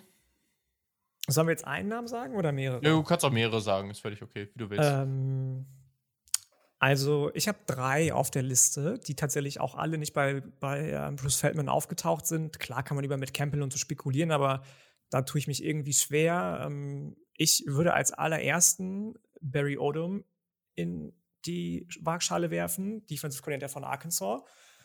Der kennt sich in der Gegend aus. Arkansas, Missouri, Nebraska ist da nicht weit weg als ehemaliger ähm, Big 12 bzw. Big 8 Rivale. Da sehe ich schon irgendwie einiges an Synergien, was da funktionieren könnte. Die Big, ähm, Big Ten ja sowieso immer eine sehr, sehr runlastige, defensivlastige Conference gewesen. Und genau da sehe ich irgendwie Barry Odom auch, der vielleicht auch mal so ein bisschen als gestandener ähm, Coaching-Veteran einfach dem Department oben so ein bisschen die Stirn bieten könnte. Dann habe ich noch jemanden auf der Liste und zwar ist das Matt Enns, Head Coach von North Dakota State gerade noch. Ich glaube nicht, uh. dass North Dakota State in naher Zukunft den Weg gehen wird in die FBS, anders als James Madison. Und wenn er sich irgendwie weiterentwickeln will, warum dann nicht in der Nähe? Ja, North Dakota nicht weit weg von Nebraska und ähm, da sein, ich sag mal, gerade offensiven Siegeszug mit so Talenten wie Trey Lance, die er hervorgebracht hat, ähm, fortführen. Das ist ja das große Problem bei Nebraska zuletzt auch, dass sie einfach keine Quarterbacks entwickeln können. Er kann das. Ähm, oder, wen ich mir auch noch vorstellen könnte, ist, ähm, jetzt muss ich kurz überlegen, habe ich nämlich nicht aufgeschrieben hier vorhin. Äh, äh, äh, das kam mir so in den, in den, in den Kopf, als Kiel Bill O'Brien gesagt hat, äh, Matt Rule, wenn es bei Carolina nicht klappt. Der hat Baylor schon wieder aus den Scherben geholt. Warum nicht auch Nebraska? Nice. Würde Julian sich freuen. Ja, deswegen habe ich ihn auch auf meiner Liste. also ohne Witz, ich finde das nicht so unrealistisch, ne? Also ich, ich sehe, ich meine, klar, die Panthers haben gestern eh verloren. Ähm, also bei mir gibt es kein Szenario, in dem er Headcoach bleiben sollte. Ich glaube aber auch, dass es ein echt relativ unrealistisch ist, dass das am Ende ähm, so sein wird. Ich glaube aber, und das finde ich auch okay, ich glaube, dass das ein guter Headcoach im College sein kann. Und auch er war er ja auch. Und ich glaube, er hatte auch das Mindset und so diese, also ich, ich glaube, das ist der richtige Typ dafür. Ähm, und deswegen verstehe ich auch, bin mir ziemlich sicher, dass sobald der gefeuert wird bei den Panthers, dass der einen riesen Andrang vom College haben wird. Ich bin ziemlich sicher. Ähm, und deswegen finde ich den auch hier jetzt nicht völlig absurd. Äh, Kier, wolltest du dazu was sagen? Nee, ich finde den, find den Pick ganz interessant. Ähm, ich habe aber noch einen ganz anderen Namen, der mir gerade in den Kopf geschossen ist. Und da würde ich einfach mal fragen, was haltet ihr davon? Der Mann hat zwar vor kurzem erst eine Contract Extension bekommen, aber haben wir mal über Luke Fickel nachgedacht? Ja, ich weiß nicht, ob das passiert. Habe ich auch schon drüber also, nachgedacht. Aber, aber ich fände es irgendwie cool. Weil hätte er bei Nebraska nochmal mehr Möglichkeiten hätte. Und der kann, ja, der kann ja Talent auch entwickeln. Ja, ich glaube, der hat aber einfach, also der hat ja ganz andere Angebote schon ausgeschlagen. Und warum er dann ausgerechnet zu Nebraska gehen sollte, weiß ich nicht.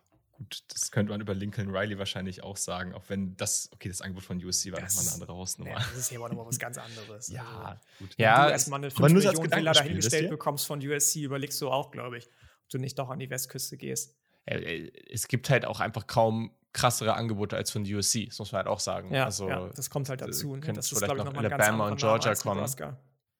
Ähm, ja, ich glaube, es gibt danach, und da habe ich jetzt auch zwei von, so eine ganze Gruppe an Head Coaches, wo ich eigentlich glaube, dass sie auf ein viel größeres Angebot warten.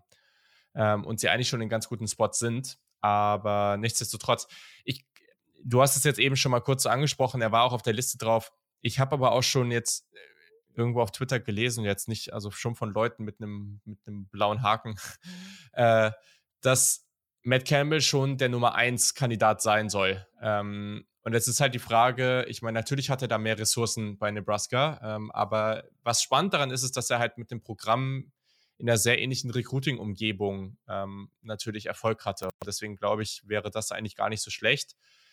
Ist halt die Frage, ob er Bock darauf hat. Er hat sich jetzt schon öfter loyal gezeigt, also macht er das wirklich, aber das wäre natürlich ein Home Run Hire. Und dann, du wirst es nicht feiern, Yannick, ne? Aber was ist eigentlich mit Lane Kiffin?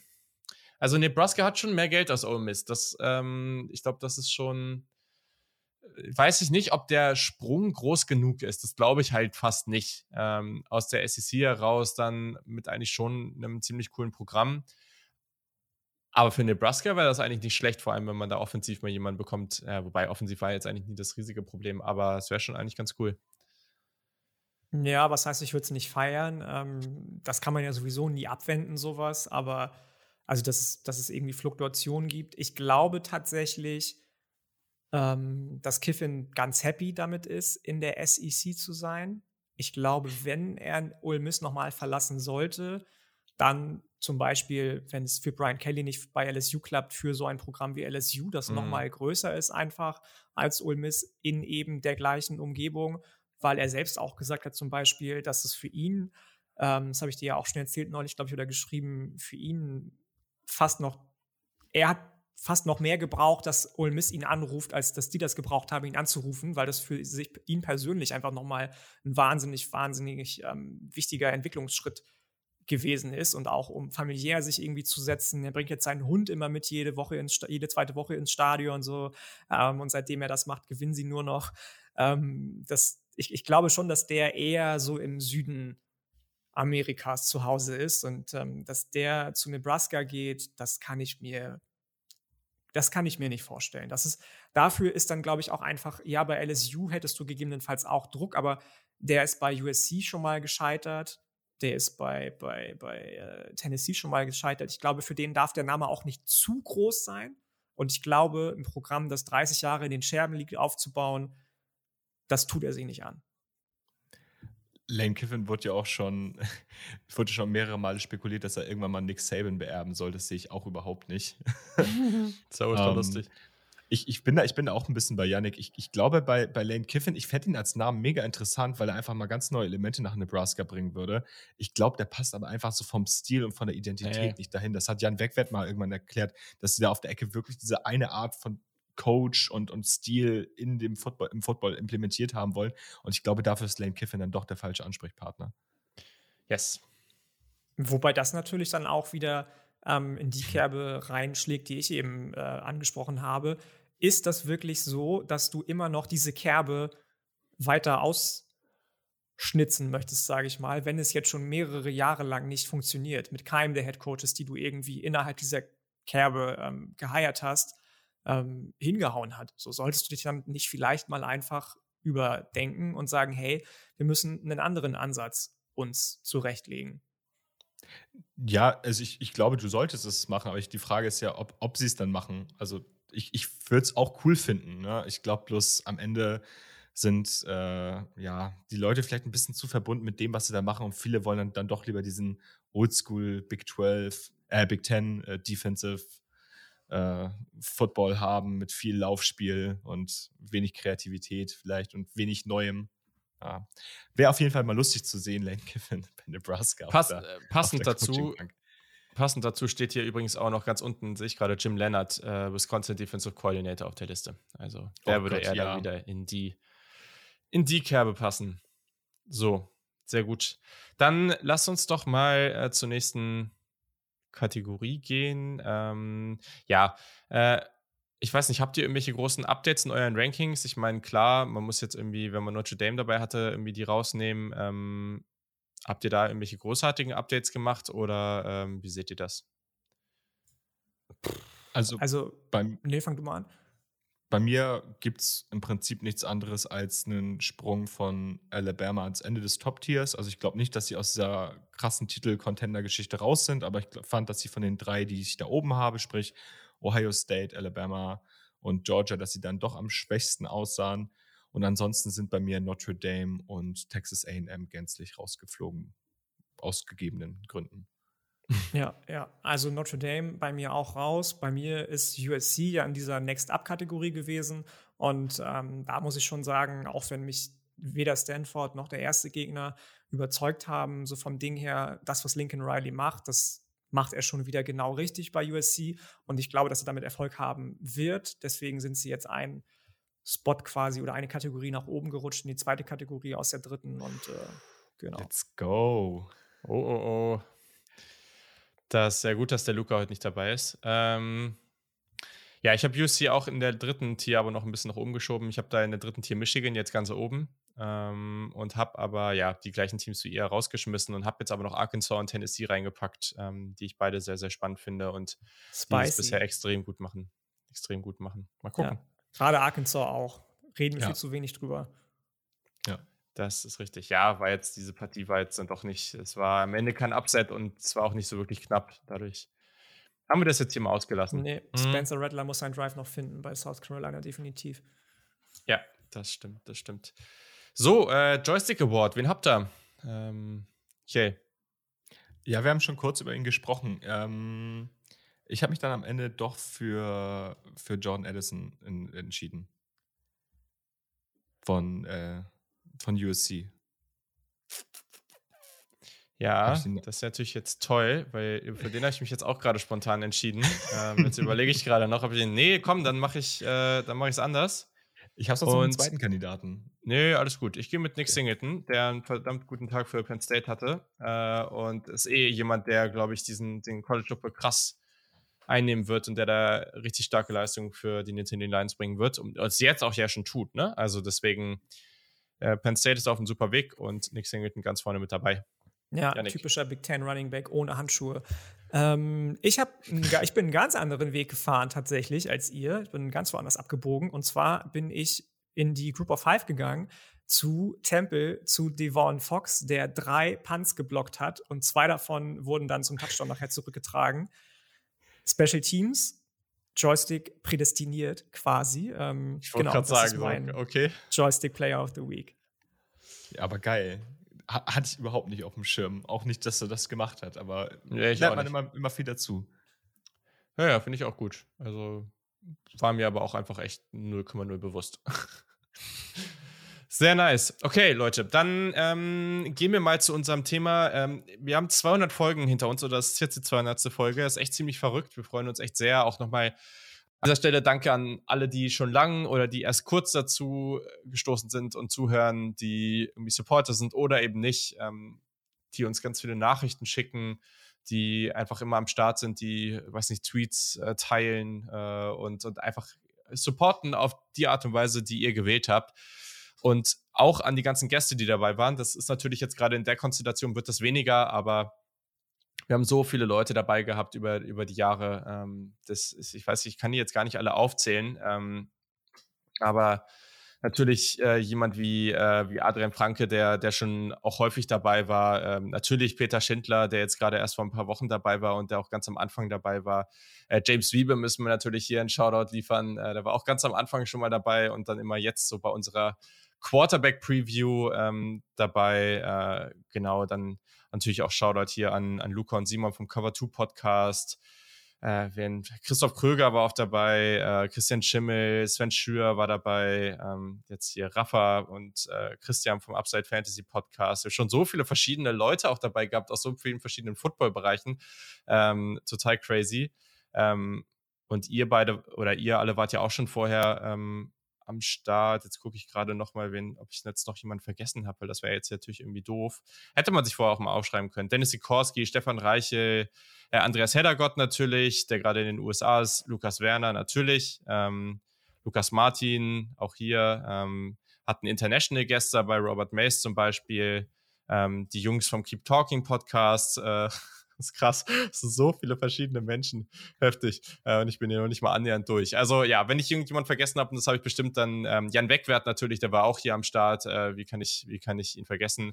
Ähm, und ja, also echt verrückt, äh, echt ziemlich cool. Und ähm, ja, ich weiß gar nicht. Wollt ihr euch auch noch bei jemandem bedanken äh, außerhalb dieses Podcasts? Sonst äh, machen wir jetzt unsere kleine Kategorie, die passt. Bei unseren Müttern natürlich. wow, okay. Und bei dir zuvorderst, würde ich sagen. Du bist ja hier der, ja. der ähm, derjenige, der das ganze Projekt überhaupt aus der Asche gehoben hat, sage ich mal. Und ähm, nicht aus der Asche gehoben hat, das klingt falsch. Wobei doch, du hattest ja auch kurz einen Break drin und ähm, hast dann wieder neu angefangen quasi. Ähm, bei dir würde ich sagen, du bist derjenige, der dafür gesorgt hat, glaube ich, dass College Football einen ganz anderen, ähm, ja, ein ganz anderes Verständnis bekommt in der deutschen Bubble, zumindest in der, in der wir uns bewegen. Ähm, nicht in der NFL-Bubble, in der Run-Bubble, keine Ahnung, aber in dieser ja, fantastischen Community, in der wir drin sind. Und ähm, da kannst du dir, glaube ich, auch noch mal ein ganz großes Stück vom Kuchen abschneiden und ähm, dir ausnahmsweise mal, auch wenn dir das fern liegt, ähm, selbst auf die Schulter klopfen. Ja, ja das, das, das hätte ich halt Sorry. halt auch gesagt, weil ich glaube, das ist dir vielleicht manchmal gar nicht so bewusst, Julian, aber ich glaube, du hast ganz, ganz, ganz viele Leute aus dieser NFL-Bubble, aber auch generell ähm, abgeholt mit, dein, mit deinem Podcast. Also ohne, ohne dich, und das muss ich jetzt einmal so sagen, ohne dich wäre ich wahrscheinlich nie so zum College Football gekommen, wie ich es getan habe, weil du warst für mich die erste Anlaufstelle im Bereich College Football. Und deswegen ist es für mich auch irgendwie eine ziemlich coole Sache, jetzt selber dabei zu sein, dass man quasi ein Projekt, welches man von Anfang an verfolgt, dass man dem dann einfach selber beitreten kann, dass man einfach joinen kann und einfach mit dann partizipieren kann, das ganze Ding größer zu machen, weil man selber weiß, wie cool es ist, einfach Leute an der Seite zu haben, die einen damit an die Hand nehmen und die einen einfach helfen, das ganze Thema College Football besser zu verstehen. Ja, das war jetzt nicht das Ziel. vielen Dank. ich kann da gerade überhaupt Muss aber auch umgehen. gesagt werden, glaube ich. Das ja, auf jeden ist, ähm, Fall. Das, doch, definitiv. Das, ich kann mich da ja Kiel nur, nur anschließen, war bei mir ähnlich, dass du einfach gesagt hast, hey, unsere Chemie ist so geil. Nachdem ich das erste Mal vor zwei Jahren im Mai mit dir zusammen eine Folge aufnehmen durfte, hast du nicht ja. Bock, das mit mir zusammen zu machen ähm, nachdem ich immer dachte, wow, was macht dieser Mann eigentlich, was andere nicht können. Ähm, das ist schon, schon cool, schon schön, dieses Stück Geschichte mitschreiben zu können einfach. Und ähm, lass dir mal heute ein Glas Wein heute Abend noch aufmachen von deiner Freundin, beziehungsweise spendieren. Das hast du dir verdient. Ja, cool. Äh, ich weiß, ich weiß nicht so richtig, was ich sagen soll, aber vielen Dank. Ähm, und äh, ja, freut mich auch voll. Es ist einfach extrem cool, was daraus geworden ist. Ne? Ähm, das, was man dann irgendwann mal gestartet hat, äh, gedacht, komm, lass einfach mal loslegen. Was da jetzt mittlerweile an Community daraus entstanden ist und auch mit euch einfach der Hammer. Ne? Also auch, dass es jetzt so zu viert so klappt, dass erst mit dir, Janik, so, so cool geworden ist, ähm, bin ich auch immer super happy drüber, dass ich den Schritt damals gewagt habe. Das ist ja auch immer so eine Sache, wenn man so ein Projekt alleine aufzieht, dann irgendwie zu sagen, ja, man holt jemand anderen dazu, das kann total cool werden, aber es kann auch total daneben gehen, ist ja einfach so. Ähm, aber auch jetzt irgendwie vor ein paar Wochen, dass wir den Schritt gewagt haben und dann noch im Kielen Luca dazu geholt haben, was ich bis jetzt einfach sensationell finde. Äh, und das Feedback bisher war ja auch super gut. Also ja, macht extrem viel Spaß äh, und hoffentlich können wir das noch viele Jahre so weitermachen. Mhm. Und wir haben uns ja auch was Kleines ausgedacht, äh, beziehungsweise vor allem hatte Kiel diese Idee und ich finde sie ziemlich cool. Wir haben uns so drei kleine, kleine Kategorien einfach ausgedacht. Ähm, die sind die Lieblingsfolge, unser Lieblings-Draft-Prospect seit Anbeginn des Podcasts und die Lieblingspartie im College Football seit, Anbeginn des Podcasts und hauen das einfach mal raus und da kann man noch mal so ein bisschen was äh, dazu erzählen. Eigentlich ganz witzig. Ähm, ja, Yannick, was ist denn deine Lieblingsfolge gewesen? Meine Lieblingsfolge ist schon lange, lange, lange, lange, lange her. Ist, glaube ich, die Folge, ähm, auf die ich eben angespielt habe, als du das Ganze dann doch wieder nach, ich glaube, ich weiß gar nicht, wie lange du da Pause gemacht hattest, irgendwie zwei Monate oder so. Das war, glaube ich, Folge sechs oder so, wo du zusammen mit Peter Schindler die LSU Tigers vor der Saison 2019 vorgestellt hast und ähm, die dann danach den Netty geholt haben, wo keiner mit gerechnet hat wahrscheinlich und ich in meiner gerade frisch bezogenen Wohnung in Kiel stand in meinem noch leeren Schlafzimmer und dachte, okay, wow, das ähm, gibt dir auf einmal ein ganz anderes Gefühl von Football und Gänsehaut, als dass es die NFL bisher getan hat. Das, was du da in dem Moment mit Peter zusammen beschrieben hast. Und ähm, ja, wie viel geiler, wie viel facettenreicher, wie viel tiefgründiger einfach dieses Produkt College Football sein kann, war mir bis dahin nicht so ganz klar gewesen, obwohl ich immer schon vorher ein, zwei Spiele natürlich gesehen hatte. Mhm. Ähm, aber da habe ich so einen Moment für mich gehabt, ähm, in dem ich festgestellt habe, okay, wow, auf jeden Fall geil, dass es diesen Podcast gibt. Schön, dass du das so machst, wie du es machst. Und College Football an sich, für sich, ist für mich nochmal viel greifbarer geworden in diesem einen Moment. Und ähm, deswegen ist das meine Lieblingsfolge. Folge 6 müsste das sein.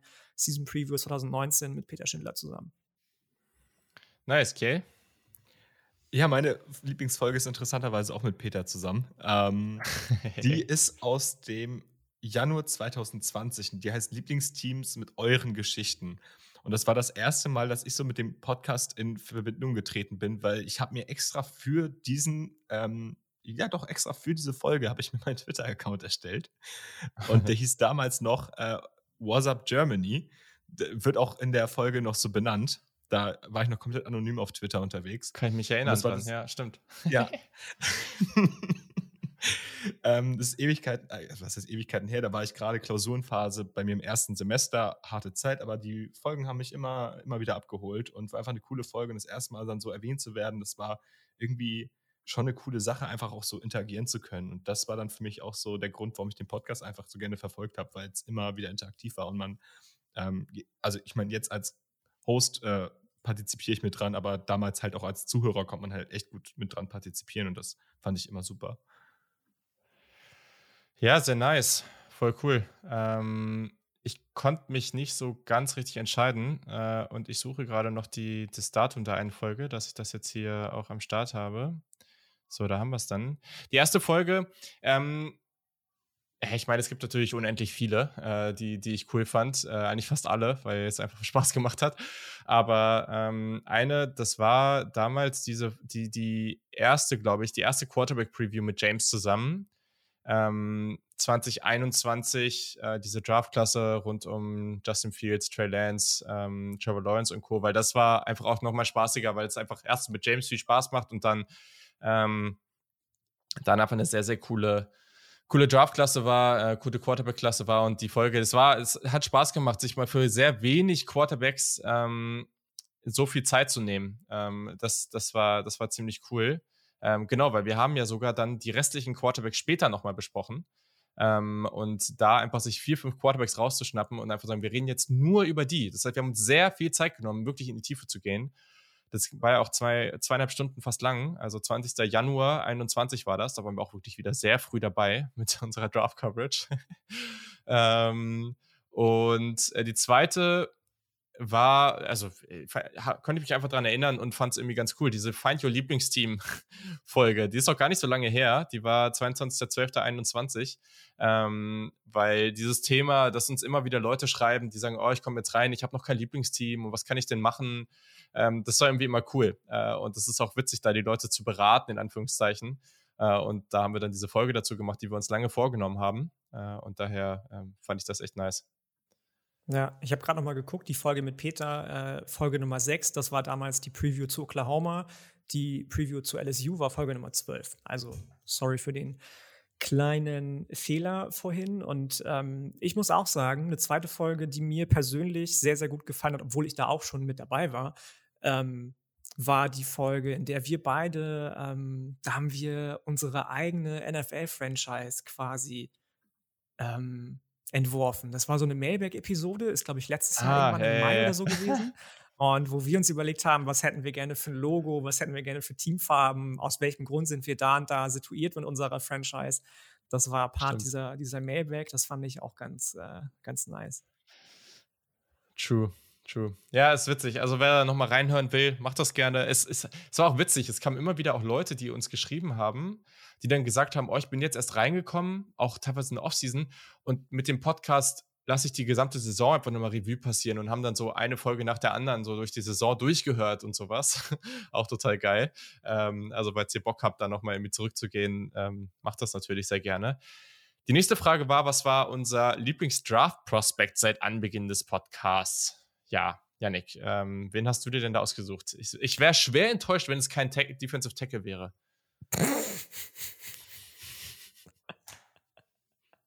Es ist tatsächlich kein Defensive Tackle. Oh. Ähm, da kommt nur jede. ähm, das kann ich ganz, ganz schnell beantworten und auch ganz einfach. Jammer Chase war damals mein Wide Receiver Nummer 1 in der Preview. Es hat sich bestätigt, dass er der beste Wide Receiver aus der Klasse gewesen ist, auch wenn es da einige Arroganz-Concerns und was auch immer gegeben hat, dann doch im Draft-Prozess bzw. Evaluationsprozess. Ähm, Jammer Chase habe ich davor nicht gesehen, so jemanden danach nicht gesehen. Wir reden ja schon viel über die kommende Wide Receiver-Klasse, aber da bin ich gespannt, ob äh, jetzt auch mit der Verletzung von JSN irgendwie irgendwo jemand in ähnliche Sphären reinstoßen kann, in die Jammer Chase immer schon gestoßen ist, auch wenn Justin Jefferson mit den Vikings auch abgeht, jetzt im Moment natürlich. Ähm, Gerade in Woche 1 wieder eine Wahnsinns-Performance gezeigt hat. Ähm, Jammer Chase. Krass. Ja, ich habe mich auch schwer getan. Ich hätte jetzt irgendwelche Homer-Picks raushauen können. Da wäre beispielsweise Damian Harris mega weit vorne gewesen, den ich einfach mega gerne mochte bei Alabama, aber das war halt auch meine Anfangszeit. Mein, äh, mein Lieblings-Draft-Prospect am Ende Jeremiah Owusu-Koramoa. Ähm, uh, ehemals nice. Notre Dame und jetzt bei den Browns. Der ist ja mega tief gefallen äh, letztes Jahr in der Draft. Ähm, ist einfach genau der Typ Linebacker, den ich liebe. Ähm, deckt alles ab, kann alles, konnte alles bei Notre Dame. Und für mich war es damals der Linebacker 1 über Micah Parsons. Did not aged well, aber ist jetzt am Ende so. Ähm, ja, ich liebe alles an dem Typen und ich bin immer noch sauer, dass die Falcons ihn damals nicht gezogen haben. Ich muss gerade mal kurz gucken. Ähm, welche, welche Draftklasse war das nochmal? Jetzt bin ich gerade. 21 müsste das 21, sein. 21, ne? Jetzt muss ich mal kurz gucken hier. Du warst nicht der Einzige. Auch bei mir war JOK ähm, die Nummer eins äh, auf der Position. Ja, cool. Ja, ich, ich, ich fand es auch echt nicht leicht. Ich habe natürlich jetzt mal keinen Ohio State-Spieler genommen, weil, ja, erstens könnte ich mich da auch nicht wirklich entscheiden und zweitens wäre es dann irgendwie auch, ähm, hätte das auch viel damit zu tun gehabt. Ich habe ja gefühlt jedes Jahr so meinen Wide Receiver, den ich irgendwie erstmal komplett im Konsens in jedem Podcast, wo ich irgendwo nur kann, den pushe. Ähm, und in einem Jahr war das jemand, den ich sogar als Wide Receiver 3 hatte über einigen anderen, ähm, zum Beispiel dem von dir angesprochenen Justin Jefferson. Das ist bisher auch jetzt nicht ideal geaged, aber ich sehe immer noch großes Upside. Und zwar ist es Brandon Ayuk. Ähm, den hatte ich damals sehr, sehr viel höher als den Konsens. Und mal gucken, dieses Jahr wurde ja auch im Trainingslager und so extrem viel Hype ausgerufen. Äh, die Athletic, hier Brand, äh, Robert Mason und Co., die, die, sind, die feiern den ja auch die ganze Zeit total ab. Äh, die erste Partie war jetzt okay, aber ja, man muss jetzt auch mal gucken. Die, das Team und die Offense ist sicherlich auch nicht ideal, um da jetzt äh, sich gleich so zum Elite-Wide Receiver zu katapultieren, aber habe ich damals geguckt, das, äh, das Tape und dachte mir einfach nur so, yo, was ein Typ. Richtig, richtig stark. Hat viel Spaß gemacht. So. Und dann, da fange ich jetzt einfach mal an. Ich fand es unglaublich schwer. Die Lieblingspartie seit Anbeginn dieses Podcasts. Ich fand es so unglaublich schwer. Ähm, die intensivsten Partien von Ohio State waren entweder sehr deutlich, auch die gegen Michigan, oder man hat sie verloren. Und wenn sie verloren haben, mochte ich sie natürlich nicht. Ähm, das Championship Game, wo Tour beim Second and 26 da ähm, den, den entscheidenden Touchdown geworfen hat, das war das National Championship Game genau das Jahr bevor ich den Podcast gestartet habe. Also ist das auch rausgefallen. Und ehrlich, deswegen habe ich mich entschieden, ich gehe mit dem UNC App State Game aus der letzten Woche. Nice. Ähm, Einfach, weil erstens hat dieses auch, auch historisch gesehen, was die Statistiken angeht, natürlich ein paar Madness-Elemente, die wir so noch nicht gesehen haben. Aber für mich steht dieses Spiel einfach für so viele andere Madness-Spiele, die aber eben nicht zwischen diesen absoluten Top-Teams vor sich gehen. Also, natürlich gucken wir immer auf die großen Partien, aber das, was den College Football wirklich ausmacht, sind genau diese Spiele. Du machst irgendein Spiel an, da sind zwei solide Teams und auf einmal passieren da Dinge, wo du dir 17 Mal in dieser Partie an den Kopf fasst und da denkst du nur, was ist da gerade eigentlich passiert? Wie kann das jetzt passieren? Wie kann das sein? Ähm, und es war dann auch noch dazu der erste Watch-Along-Stream, was dann irgendwie auch ganz witzig war und irgendwie eine coole Sache und hoffentlich passiert das noch ganz oft. Deswegen UNC App State, äh, ein reines North Carolina ähm, oder Start, im, ein Duell im Staat in North Carolina, ziemlich nice. Deswegen habe ich das jetzt gewählt. Janik, wen hast du da? Oder welches Spiel ähm, hast du da? Ich hätte auch so ein bisschen in Richtung Homer Pick gehen können, aber habe ich dann doch nicht gemacht. ich war immer überlegen, ob ich Alabama gegen, ähm, gegen Ole Miss aus der 2020er Saison in Lane, mm. Lane Kiffins ersten Jahr nehme. 63 zu 48. Ich glaube, irgendwie fast 1400 offensive Yards mit ähm, Unentschieden bei 7, 7, 14, 14, 28, 28, 35, 35. Und am Ende ist dann Alabama erst äh, davon gezogen. Aber habe mich am Ende dann doch entschieden für seinerzeit ein Spiel, das, glaube ich, mit so viel Hype wie kaum ein anderes Group of Five-Spiel in die ähm, uh. Berichterstattung gegangen ist. Und das war nämlich BYU uh. gegen Coastal Carolina. Die Rushing Offense und auch die Rushing ja. äh, Defense von, von Coastal Carolina nice. damals wahnsinnig on fire. Zach Wilson bis kurz vor Schluss wahnsinnig on fire und genau der Quarterback, den wir immer sehen wollten oder ihn gesehen haben, bevor er dann jetzt zu den Jets gegangen ist und noch nicht so ganz funktioniert. Ähm, das war schon dafür, dass es ein Group of Five Spiel war, glaube ich, habe ich, also ob es schon mal so viel Hype auf ein Group of Five Spiel gegeben hat, weiß ich nicht. Und ähm, hat es für mich auch, obwohl es ein eher Low-Scoring-Game war und am Ende ein paar Fehler beinhaltet hat von beiden Seiten, okay. definitiv bestätigt. Vor allem das Geile bei dem Spiel war ja auch, dass ähm, das da war noch dieser relativ spontan mit den Leuten, was natürlich oder? ein bisschen dumm war, Entschuldigung, aber jetzt bin ich durch. War das, das war doch in der Covid-Saison, wo das dann relativ spontan gescheduled war, nach dem Motto, komme, wer wolle, wir spielen euch. Und dann haben sie es gemacht und es war einfach ein mega geiles Spiel. Ich meine, Coastal Carolina hat Zach Wilson ganz schön gebullied. Also wirklich Richtig. Gebullied. Das war ganz schön hart, aber der hat halt eingesteckt und hat weitergespielt und am Ende fast das Spiel noch gedreht. Das war eine richtig geile Partie, an die erinnere ich mich auch noch echt gut. Geil. Das war ja auch, am Ende hat er ja fast, also es war ja irgendwie, da haben wir gefühlt Zentimeter gefehlt zum Touchdown ja. am Ende. Das war ja, also das war so crazy. Und als du eben gesagt hast, anmoderiert hast, dass es so ein Group of Five Spiel mit Hype war, ist mein Kopf direkt dahin gesprungen. Also, ähm, das war genau, das war die Partie, wo damals auch nicht mal klar war, ob die Partie äh, stattfinden würde, aber der Bus von BYU ist schon losgefahren, weil sie nicht wussten, ähm, ob das stattfinden wird und sonst hätten sie hätte der Bus das mit dem ganzen Equipment nicht mehr ähm, on time geschafft und deswegen war ja, der schon Tag unterwegs. Bevor feststand, dass das Spiel stattfindet überhaupt, ja, haben sie es ja, genau. schon losgefahren, ja, genau. Völlig crazy. Das ja. war echt. Und dann nachher, wie gesagt, noch mit dem, diesem, diesem Brawl am Ende, was natürlich unnötig ja. war, aber das war schon, schon heiß. Ja. Ja, ich, ihr meint zwar, Homer-Picks sind irgendwie nicht so das Ding hier, mhm. aber ich habe einen Homer-Pick genommen, aber einen der anderen Art. Und zwar einfach einer für den College Football und gegen Alabama. Und ich liebe dieses Spiel bis heute und ich gucke es mir immer wieder an, weil es einfach von den Spielern her eines der besten oder qualitativ hochwertigsten Spiele der jüngeren Vergangenheit ist. Ich habe mich entschieden für LSU Tigers gegen Alabama Crimson Tide aus dem Jahr 2019. Damals auf Quarterback Tour und Joe Burrow. 46 zu 41 für Alabama. Dieses Spiel hatte eigentlich alles. Es hatte ein, ein Devontae Smith, der Derek Stingley an diesem Tag wirklich komplett in der Tasche hatte. Gleiches hat Jamar Chase mit Trevor Dix gemacht. Und ich kann diese ganzen Namen hier durchgehen. Clyde Edwards, Hilaire hatte einen Sahnetag. Najee Harris sah richtig gut aus. Das war einfach unfassbar qualitativ hochwertig, was wir an diesem Tag gesehen haben. Und wenn man sich einfach nur die Namen auf den Depth Charts anguckt, das ist heutzutage ein gesamtes NFL-Team. Und ich liebe ja an diesem Podcast einfach, dass er sich nicht nur mit dem College Football, sondern auch mit dem NFL Draft ein bisschen auseinandersetzt. Und das ist, glaube ich, so eines der NFL Draft Spiele, mhm. die man sich immer wieder angeguckt hat aus den letzten Jahren. Und deswegen habe ich es jetzt in der Stelle in die Liste genommen. Ähm, ich glaube, Alabama war vor dem Spiel damals an 1 gerankt und LSU war der große, war der große Außenseiter vor der Saison, ist dann aber in der Saison immer besser reingekommen und hat, konnte dann an dem Spieltag wirklich äh, den Nummer 1 äh, Seed dann auch für sich selbst claimen. Ähm, war einfach ein mega geiles Spiel, was alles drin hatte. Ähm, und am Ende gewinnt LSU halt 46 zu 41 und ähm, schafft es dann damit dann auch wirklich allen zu zeigen, dass sie in der Saison auf jeden Fall der Nummer 1 Contender für den Titel sind. Also hier, ich habe es gerade nochmal aufgerufen, äh, war angeblich war LSU sogar die 2 und Alabama die 3. Ähm, ah, okay. Aber dann war ja. Clemson wahrscheinlich an 1, oder?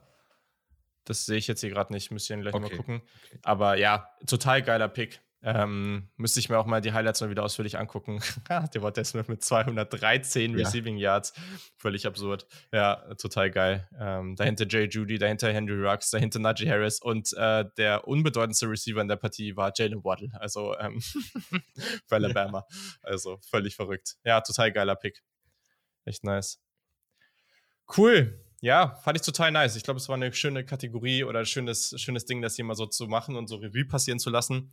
Kann man ja eigentlich auch, wenn wir jetzt zu 300 und 400 und so kommen sollten, dann immer so für die letzten 100 machen. Das ist eigentlich auch ganz witzig. Das wäre ja schon, schon äh, sehr, sehr cool. Ähm, mal gucken, wie das auch mit den Hörerzahlen und sowas äh, weitergeht. Äh, kann ich ja hier auch mal ganz kurz äh, sharen. Ähm, wir haben mittlerweile so, müsst ihr kurz gucken. Ja, wir haben mittlerweile deutlich über 300.000 Aufrufe auf diesem Podcast gehabt. Ähm, klar gibt es Podcasts, die sehr, sehr viele Aufrufe haben, die viel mehr haben, aber mit so einem Nischen-Podcast, den man einfach irgendwann einfach mal so gestartet hat, äh, dann sich irgendwann so mal aufzurufen, dass 300.000 Mal Leute auf Play gedrückt haben, ist schon, schon ein bisschen absurd. Ähm, das kann man nicht so richtig fassen. Also vielen Dank nochmal an euch alle mm. und bleibt sehr, sehr gerne weiter dabei. Denn wir haben einen tollen Übergang. Wir haben nämlich jetzt hier Breaking News und äh, ich bin äh, sehr, sehr gespannt äh, vom lieben Yannick, äh, weil ja, gibt es äh, auch in dieser Folge noch ähm, zum Abschluss praktisch etwas sehr, sehr Wichtiges, was er announcen muss. Ja, was soll ich sagen? Das ähm, ist jetzt ein Thema, das mich schon eine Weile beschäftigt. Und ähm, ich meine, wir leben gerade alle in irgendwie herausfordernden und auch unsicheren Zeiten so. Da habe ich mir auch natürlich Gedanken gemacht in den letzten Wochen und Monaten wo ich irgendwie hingehöre. Und ähm, währenddessen hat mir natürlich West Virginia eine tolle Zeit ermöglicht und viele Tore geöffnet, durch die ich so sonst nicht hätte durchgehen können. Aber innerhalb der aktuellen Entwicklung rund um das Programm sehe ich einfach meine persönlichen Ziele gefährdet und deswegen ähm, habe ich mich dafür entschieden, den Weg ins Transferportal einzuschlagen. Damn. Das sind äh, fette News hier im Podcast. Ähm, da haben wir natürlich Fragen, äh, auf jeden Fall. Und meine erste Frage an der Stelle ist natürlich, äh, der mediale Druck in den vergangenen Wochen, gerade auf Social Media, war natürlich groß, äh, von unterschiedlichsten Seiten. Ähm, äh, hat das jetzt auch was damit zu tun? Also konntest du dem Ganzen einfach nicht mehr standhalten? Also, das würde ich jetzt so pauschal nicht bestätigen. Natürlich ist es immer irgendwie krass, wenn du von so Beatwritern aus, ähm, aus, aus Lansing oder von wo auch immer, Michigan State Seiten von, von, von, was weiß ich nicht, für Ecken aus Amerika und der Community, ähm, der man innewohnt, ähm, bekommt. Aber wie gesagt, zuvorderst muss ich natürlich an meine persönlichen Ziele denken und ähm, ob ich das jetzt für mich entscheide, ein halbes Jahr früher oder später, weil für diese Universität, die es am Ende dann wieder werden sollte oder wird, ähm, kann ich dieses Jahr eh nicht mehr spielen, beziehungsweise auflaufen. Von daher ähm, nehme ich mir da auch alle Zeit, die ich, die ich brauche, aber ähm, ja, ich konnte das, den, den Gedanken einfach nicht länger aufschieben. Ja, aber dann ist natürlich auch die Frage, ich meine, du siehst dich ja auch selber als sehr versatile Person und als sehr versatilen Spieler. Ähm, inwiefern hat das Einfluss auf deine Entscheidung gehabt? Wollte man dich auf West Virginia, bei West Virginia einfach auf eine Position festketten oder äh, gab es da, gab's da irgendwelche anderen Differenzen? Erzähl uns mehr. Na, im Gegenteil, ne? Also du hast jetzt einen sehr, sehr erfolgreichen beziehungsweise ja, starken alten Quarterback mit JT Daniels so und wenn man dann irgendwie ins vierte Glied reingeschoben wird, natürlich ist, ähm, ist Geduld auch eine Tugend, aber dann eventuell mit den Special Teams und Panthern trainieren zu müssen, ist ja auch nicht immer schön, so wenn man eigentlich äh, auf anderen Positionen sich eher sieht. Ja, gut, also dann äh, sind jetzt die wichtigsten Fragen. Ähm, welche Official Visits stehen an äh, und, und mit welchem startest du vielleicht? Ich weiß nicht, ob du nächste Woche schon startest, äh, aber was, was steht an? Ähm, das ist eine gute Frage, mit der ich mich noch gar nicht so sehr beschäftigt habe. Ich weiß, dass es so fünf, sechs, sieben Programme gibt, die ich, die ich ganz gerne besuchen würde. Natürlich ähm, stehen da übliche Verdächtige drauf, ob das jetzt, ähm, was weiß ich, ob das jetzt UNC ist, ob das irgendwie aufstrebende Group of Five Programme sind, die eventuell bald in, in größere Conferences wechseln, Houston, UCF. Natürlich werde ich auch nochmal genauer überlegen in Zusammenarbeit mit vertrauten Personen, ähm, ob nicht vielleicht doch ein Verbleib bei West Virginia, was auch immer jetzt mit Neil Brown passiert, ähm, in Erwägung gezogen werden könnte. Aber ähm, ich ähm, werde mir da genug Zeit nehmen, auch genug Optionen abzuwägen und ähm, am Ende darauf hören, was ähm, die Burger King-Tüten sagen. Die Burger King-Tüten sind da ein wundervolles Stichwort, denn äh, auch die Stimmen rund ums Programm aus Tennessee sind lauter geworden in den letzten Tagen. Äh, ist, ein, ist ein Besuch beim, äh, beim Fastfood-Restaurant mit dem goldenen M geplant oder steht das noch nicht fest? Ich wollte gerade sagen, da gibt es ja eine McDonalds ähm, und die Goldene Möwe ist prinzipiell ähm, eine Lokalität, die ich zu vermeiden versuche. Aber ähm, wer weiß das schon? Wer weiß das schon? Alle, die mich kennen, wissen, dass das ein Programm ist, das mich schon länger begleitet. Ähm, wir haben eben schon ein bisschen über Peter Schindler auch gesprochen, bei dem ich ja mal zu Gast war, mit dem ich zusammen die Vorzüge des Programms schon mehr als deutlich gemacht habe. Aber ähm, ob es am Ende dann doch ein anderes Team aus der SEC wird, äh, statt der Volunteers, das ähm, weiß ich jetzt noch nicht. Das ist ja jetzt ein klarer Deut. Äh, wir haben über Lane Kiffin schon gesprochen. Ähm, also Ole Miss ist auch noch in der Verlosung drin. Die sind auf jeden Fall in der Contention drin, ja. Da würde ich mich sonst selbst verleugnen. Ja, Leute, dann äh, wisst ihr jetzt Bescheid. Es hat sich bestätigt, die Gerüchte sind tatsächlich wahr. Und ähm, ja, es wird natürlich ein Commitment geben. Äh, ein Commitment-Date haben wir noch nicht. Aber in diesem Podcast werden dann von Woche zu Woche dann die Official Visits analysiert. Ähm, äh, weißt du schon, wo es in der kommenden Woche hingeht äh, oder äh, steht das jetzt noch nicht fest? Äh, das steht noch nicht so ganz fest. Vielleicht werde ich ähm, zusammen mit ESPN Game Day mich auf, in Richtung North Carolina bewegen, aber nicht nach Boone, sondern nach Chapel Hill. Das ähm, muss ich mir noch überlegen. Natürlich ist UNC auch ein spannendes Programm, gerade mit den äh, letzten Wochen, die gezeigt haben, dass Mac Brown vielleicht doch den Hebel rumreißen kann wieder nach der letzten Saison mit Sam Howell, die nicht ganz so gut gelaufen ist. Ähm, ob ich dann dabei bleibe, wie gesagt, ist eine andere Frage, aber warum nicht dem Hype-Train in Richtung North Carolina folgen, wenn gleich nicht zu einem Group of Five, sondern Power Five Programm und erstmal ähm, die Aggies so ein bisschen außen vor lassen, die eh nie wirklich für die ich nie was übrig hatte. Und für Miami genauso wenig. Deswegen bin ich gar nicht so unglücklich, dass College Football Game Day mit ESPN da nicht hingeht, sondern mit mir zusammen nach North Carolina kommt. Eine weitere, ein weiterer Kandidat wäre natürlich auch noch, aber vielleicht ist das Trauma auch zu groß. Aber Houston spielt gegen Kansas äh, am, am kommenden Wochenende. Das wäre natürlich auch noch ein spannender Kandidat. Ja, das ist natürlich richtig, aber ähm, da muss ich, also da muss ich in mich gehen. Dana Holgerson ähm, hat meine Nummer, ich habe seine. Ähm, vielleicht, vielleicht später, vielleicht äh, kann ich Kansas noch nicht wieder so ganz ähm, über den Weg laufen. Okay, okay, sehr gut. Ja, wir, wie ihr schon hört, ihr werdet in diesem Podcast dann alle notwendigen Informationen äh, dazu bekommen. Auch dann irgendwann, wenn Commitment Date steht, werdet ihr das hier bekommen und dann wird das natürlich wahrscheinlich sogar live im Stream oder so äh, dann hier von uns und äh, natürlich auch von 24/7 Sports ähm, und On 3. Da werden alle am Start sein, live dabei äh, und dann werden wir sehen, was das nächste Team für Yannick ist oder sein hoffentlich dann ja lebenslanges Team. Mal gucken, ob West Virginia doch noch eine Chance hat. Schreibt ihm da gerne, äh, gibt ihm Tipps, äh, redet ruhig auf ihn ein. Äh, es wird auf jeden Fall eine Madness. Und in diesem Sinne gehen wir weiter ähm, zur letzten, allerletzten kurzen Kategorie, denn wir haben es letzte Woche vergessen und das ist natürlich nicht cool, das Jersey of the Week.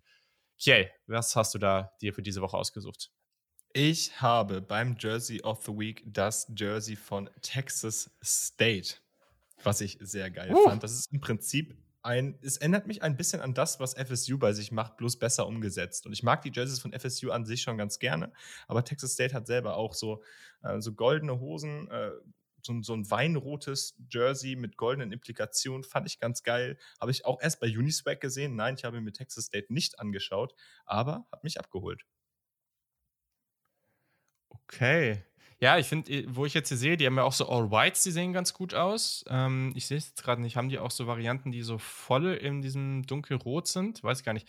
Ja, kann ich schon nachvollziehen. Auch wenn ich diese Kombi, ich bin nicht so ein Riesenfan davon, aber ähm, ich kann nachvollziehen, wenn man das mag, dass man es vielleicht sogar, sogar auch sogar lieber mag als bei FSU. Ja. Spannend. Ja, finde ich auch gut. Ich hatte die, glaube ich, auch schon mal als Uniform of the Week letzte Saison, Texas, äh, die Bobcats. Finde ich ganz. Währenddessen übrigens müssen wir jetzt hier nochmal kurz nice. nachschieben. Hier in den Chat hat Yannick gerade einen Link zu einer Tennessee Cap gepostet. Also, wenn das nicht mal ein Deut ist. Ähm, Guckt euch die Cap an, die ist wirklich einfach schön. wir, wir sind äh, hier natürlich immer dran und liefern euch alle Informationen, die wir hier irgendwie bekommen als Insider. Ähm, also wir, wir bleiben dabei. Ähm, ja, Yannick, äh, welches Jersey hast du jetzt? Hier? Ich habe mich schwer getan tatsächlich. Ich habe viele, viele, ich bin ja immer großer Verfechter von so, von so All Whites. Ich fand auch wieder letzten Spieltag gab es viele, viele nice. South Carolina zum Beispiel sah, wenn du mich fragst, ziemlich, ziemlich gut aus. Ähm, Marshall hatte eine nice All White. Virginia sah, sah gut aus. Ole Miss hatte meine Lieblingskombi gespielt, außer dass das SEC-Logo in Blau war, was ich gar nicht abkann. Ähm, East, East Carolina komplett in lila, was überhaupt nicht deins wäre wahrscheinlich, mit gelben Akzenten fand ich irgendwie sexy. Oregon, die mir eigentlich immer zu viel sind, waren diesmal ganz cool irgendwie mit dem Gelb, Schwarz so und das war dann Richtig aber so nice. gar nicht gar nicht Dortmund, sondern irgendwie ganz anders. ähm, und ähm, am Ende ist wow. es dann aber ein, ein College geworden, das wir schon öfter für seine Uniform äh, gelobt haben. Und zwar äh, auch fast komplett weiß. Boston College. Weiße Uniform, burgunderfarbene ah. Akzente, goldene Helm. Das sah schon gut aus. Ich merke schon hier, der, der burgunderfarbene Trend geht hier durch. Ich werde ihn brechen. Hm. Ich habe da eben auch viel rumgeguckt. Ich war auch unsicher, aber ich bin mit einem Team gegangen, was ich, glaube ich, noch nie für die Uniforms ähm, gewertschätzt habe. Und ich bin eigentlich auch kein großer Fan davon. Weil, also Orange ist echt so eine Sache, ne? Und Orange gut zu machen ist auch echt nicht einfach. Und ja, also Tennessee ist zum Beispiel das Team, was es sehr gut macht und viele andere machen nicht, machen es nicht gut. Und ein Team, was es normalerweise überhaupt nicht gut macht, ist Oklahoma State. Ähm, yes, auch geil. Die, das mag ich eigentlich gar nicht, aber in dieser Kombination da war sehr, sehr wenig Orange drin und dieser Streifen auf dem Helm auch dazu. Also es war so ein dreiteiliger Streifen, ich glaube in der Mitte schwarz, an den beiden Seiten, anderen Seiten so orange und das hatte so ein bisschen so ein Retro-Vibe und äh, ich weiß nicht, also das hat mir sehr viel besser gefallen als das, was ich sonst äh, so von denen sehe. Ähm, wie gesagt, sonst kein großer Fan, aber diese Uniform-Kombi fand ich echt ganz cool.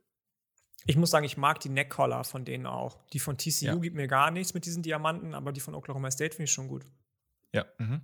Und auch die Sachen, diese kleinen Applikationen, die sie da an den, äh, an den, an den Ärmeln haben. Ja. Das äh, finde find ich eigentlich ganz nice. Sehr, sehr cool. Ja, damit haben wir es. Äh, habt ihr noch irgendwas? Nö. Nö. Nö? Okay.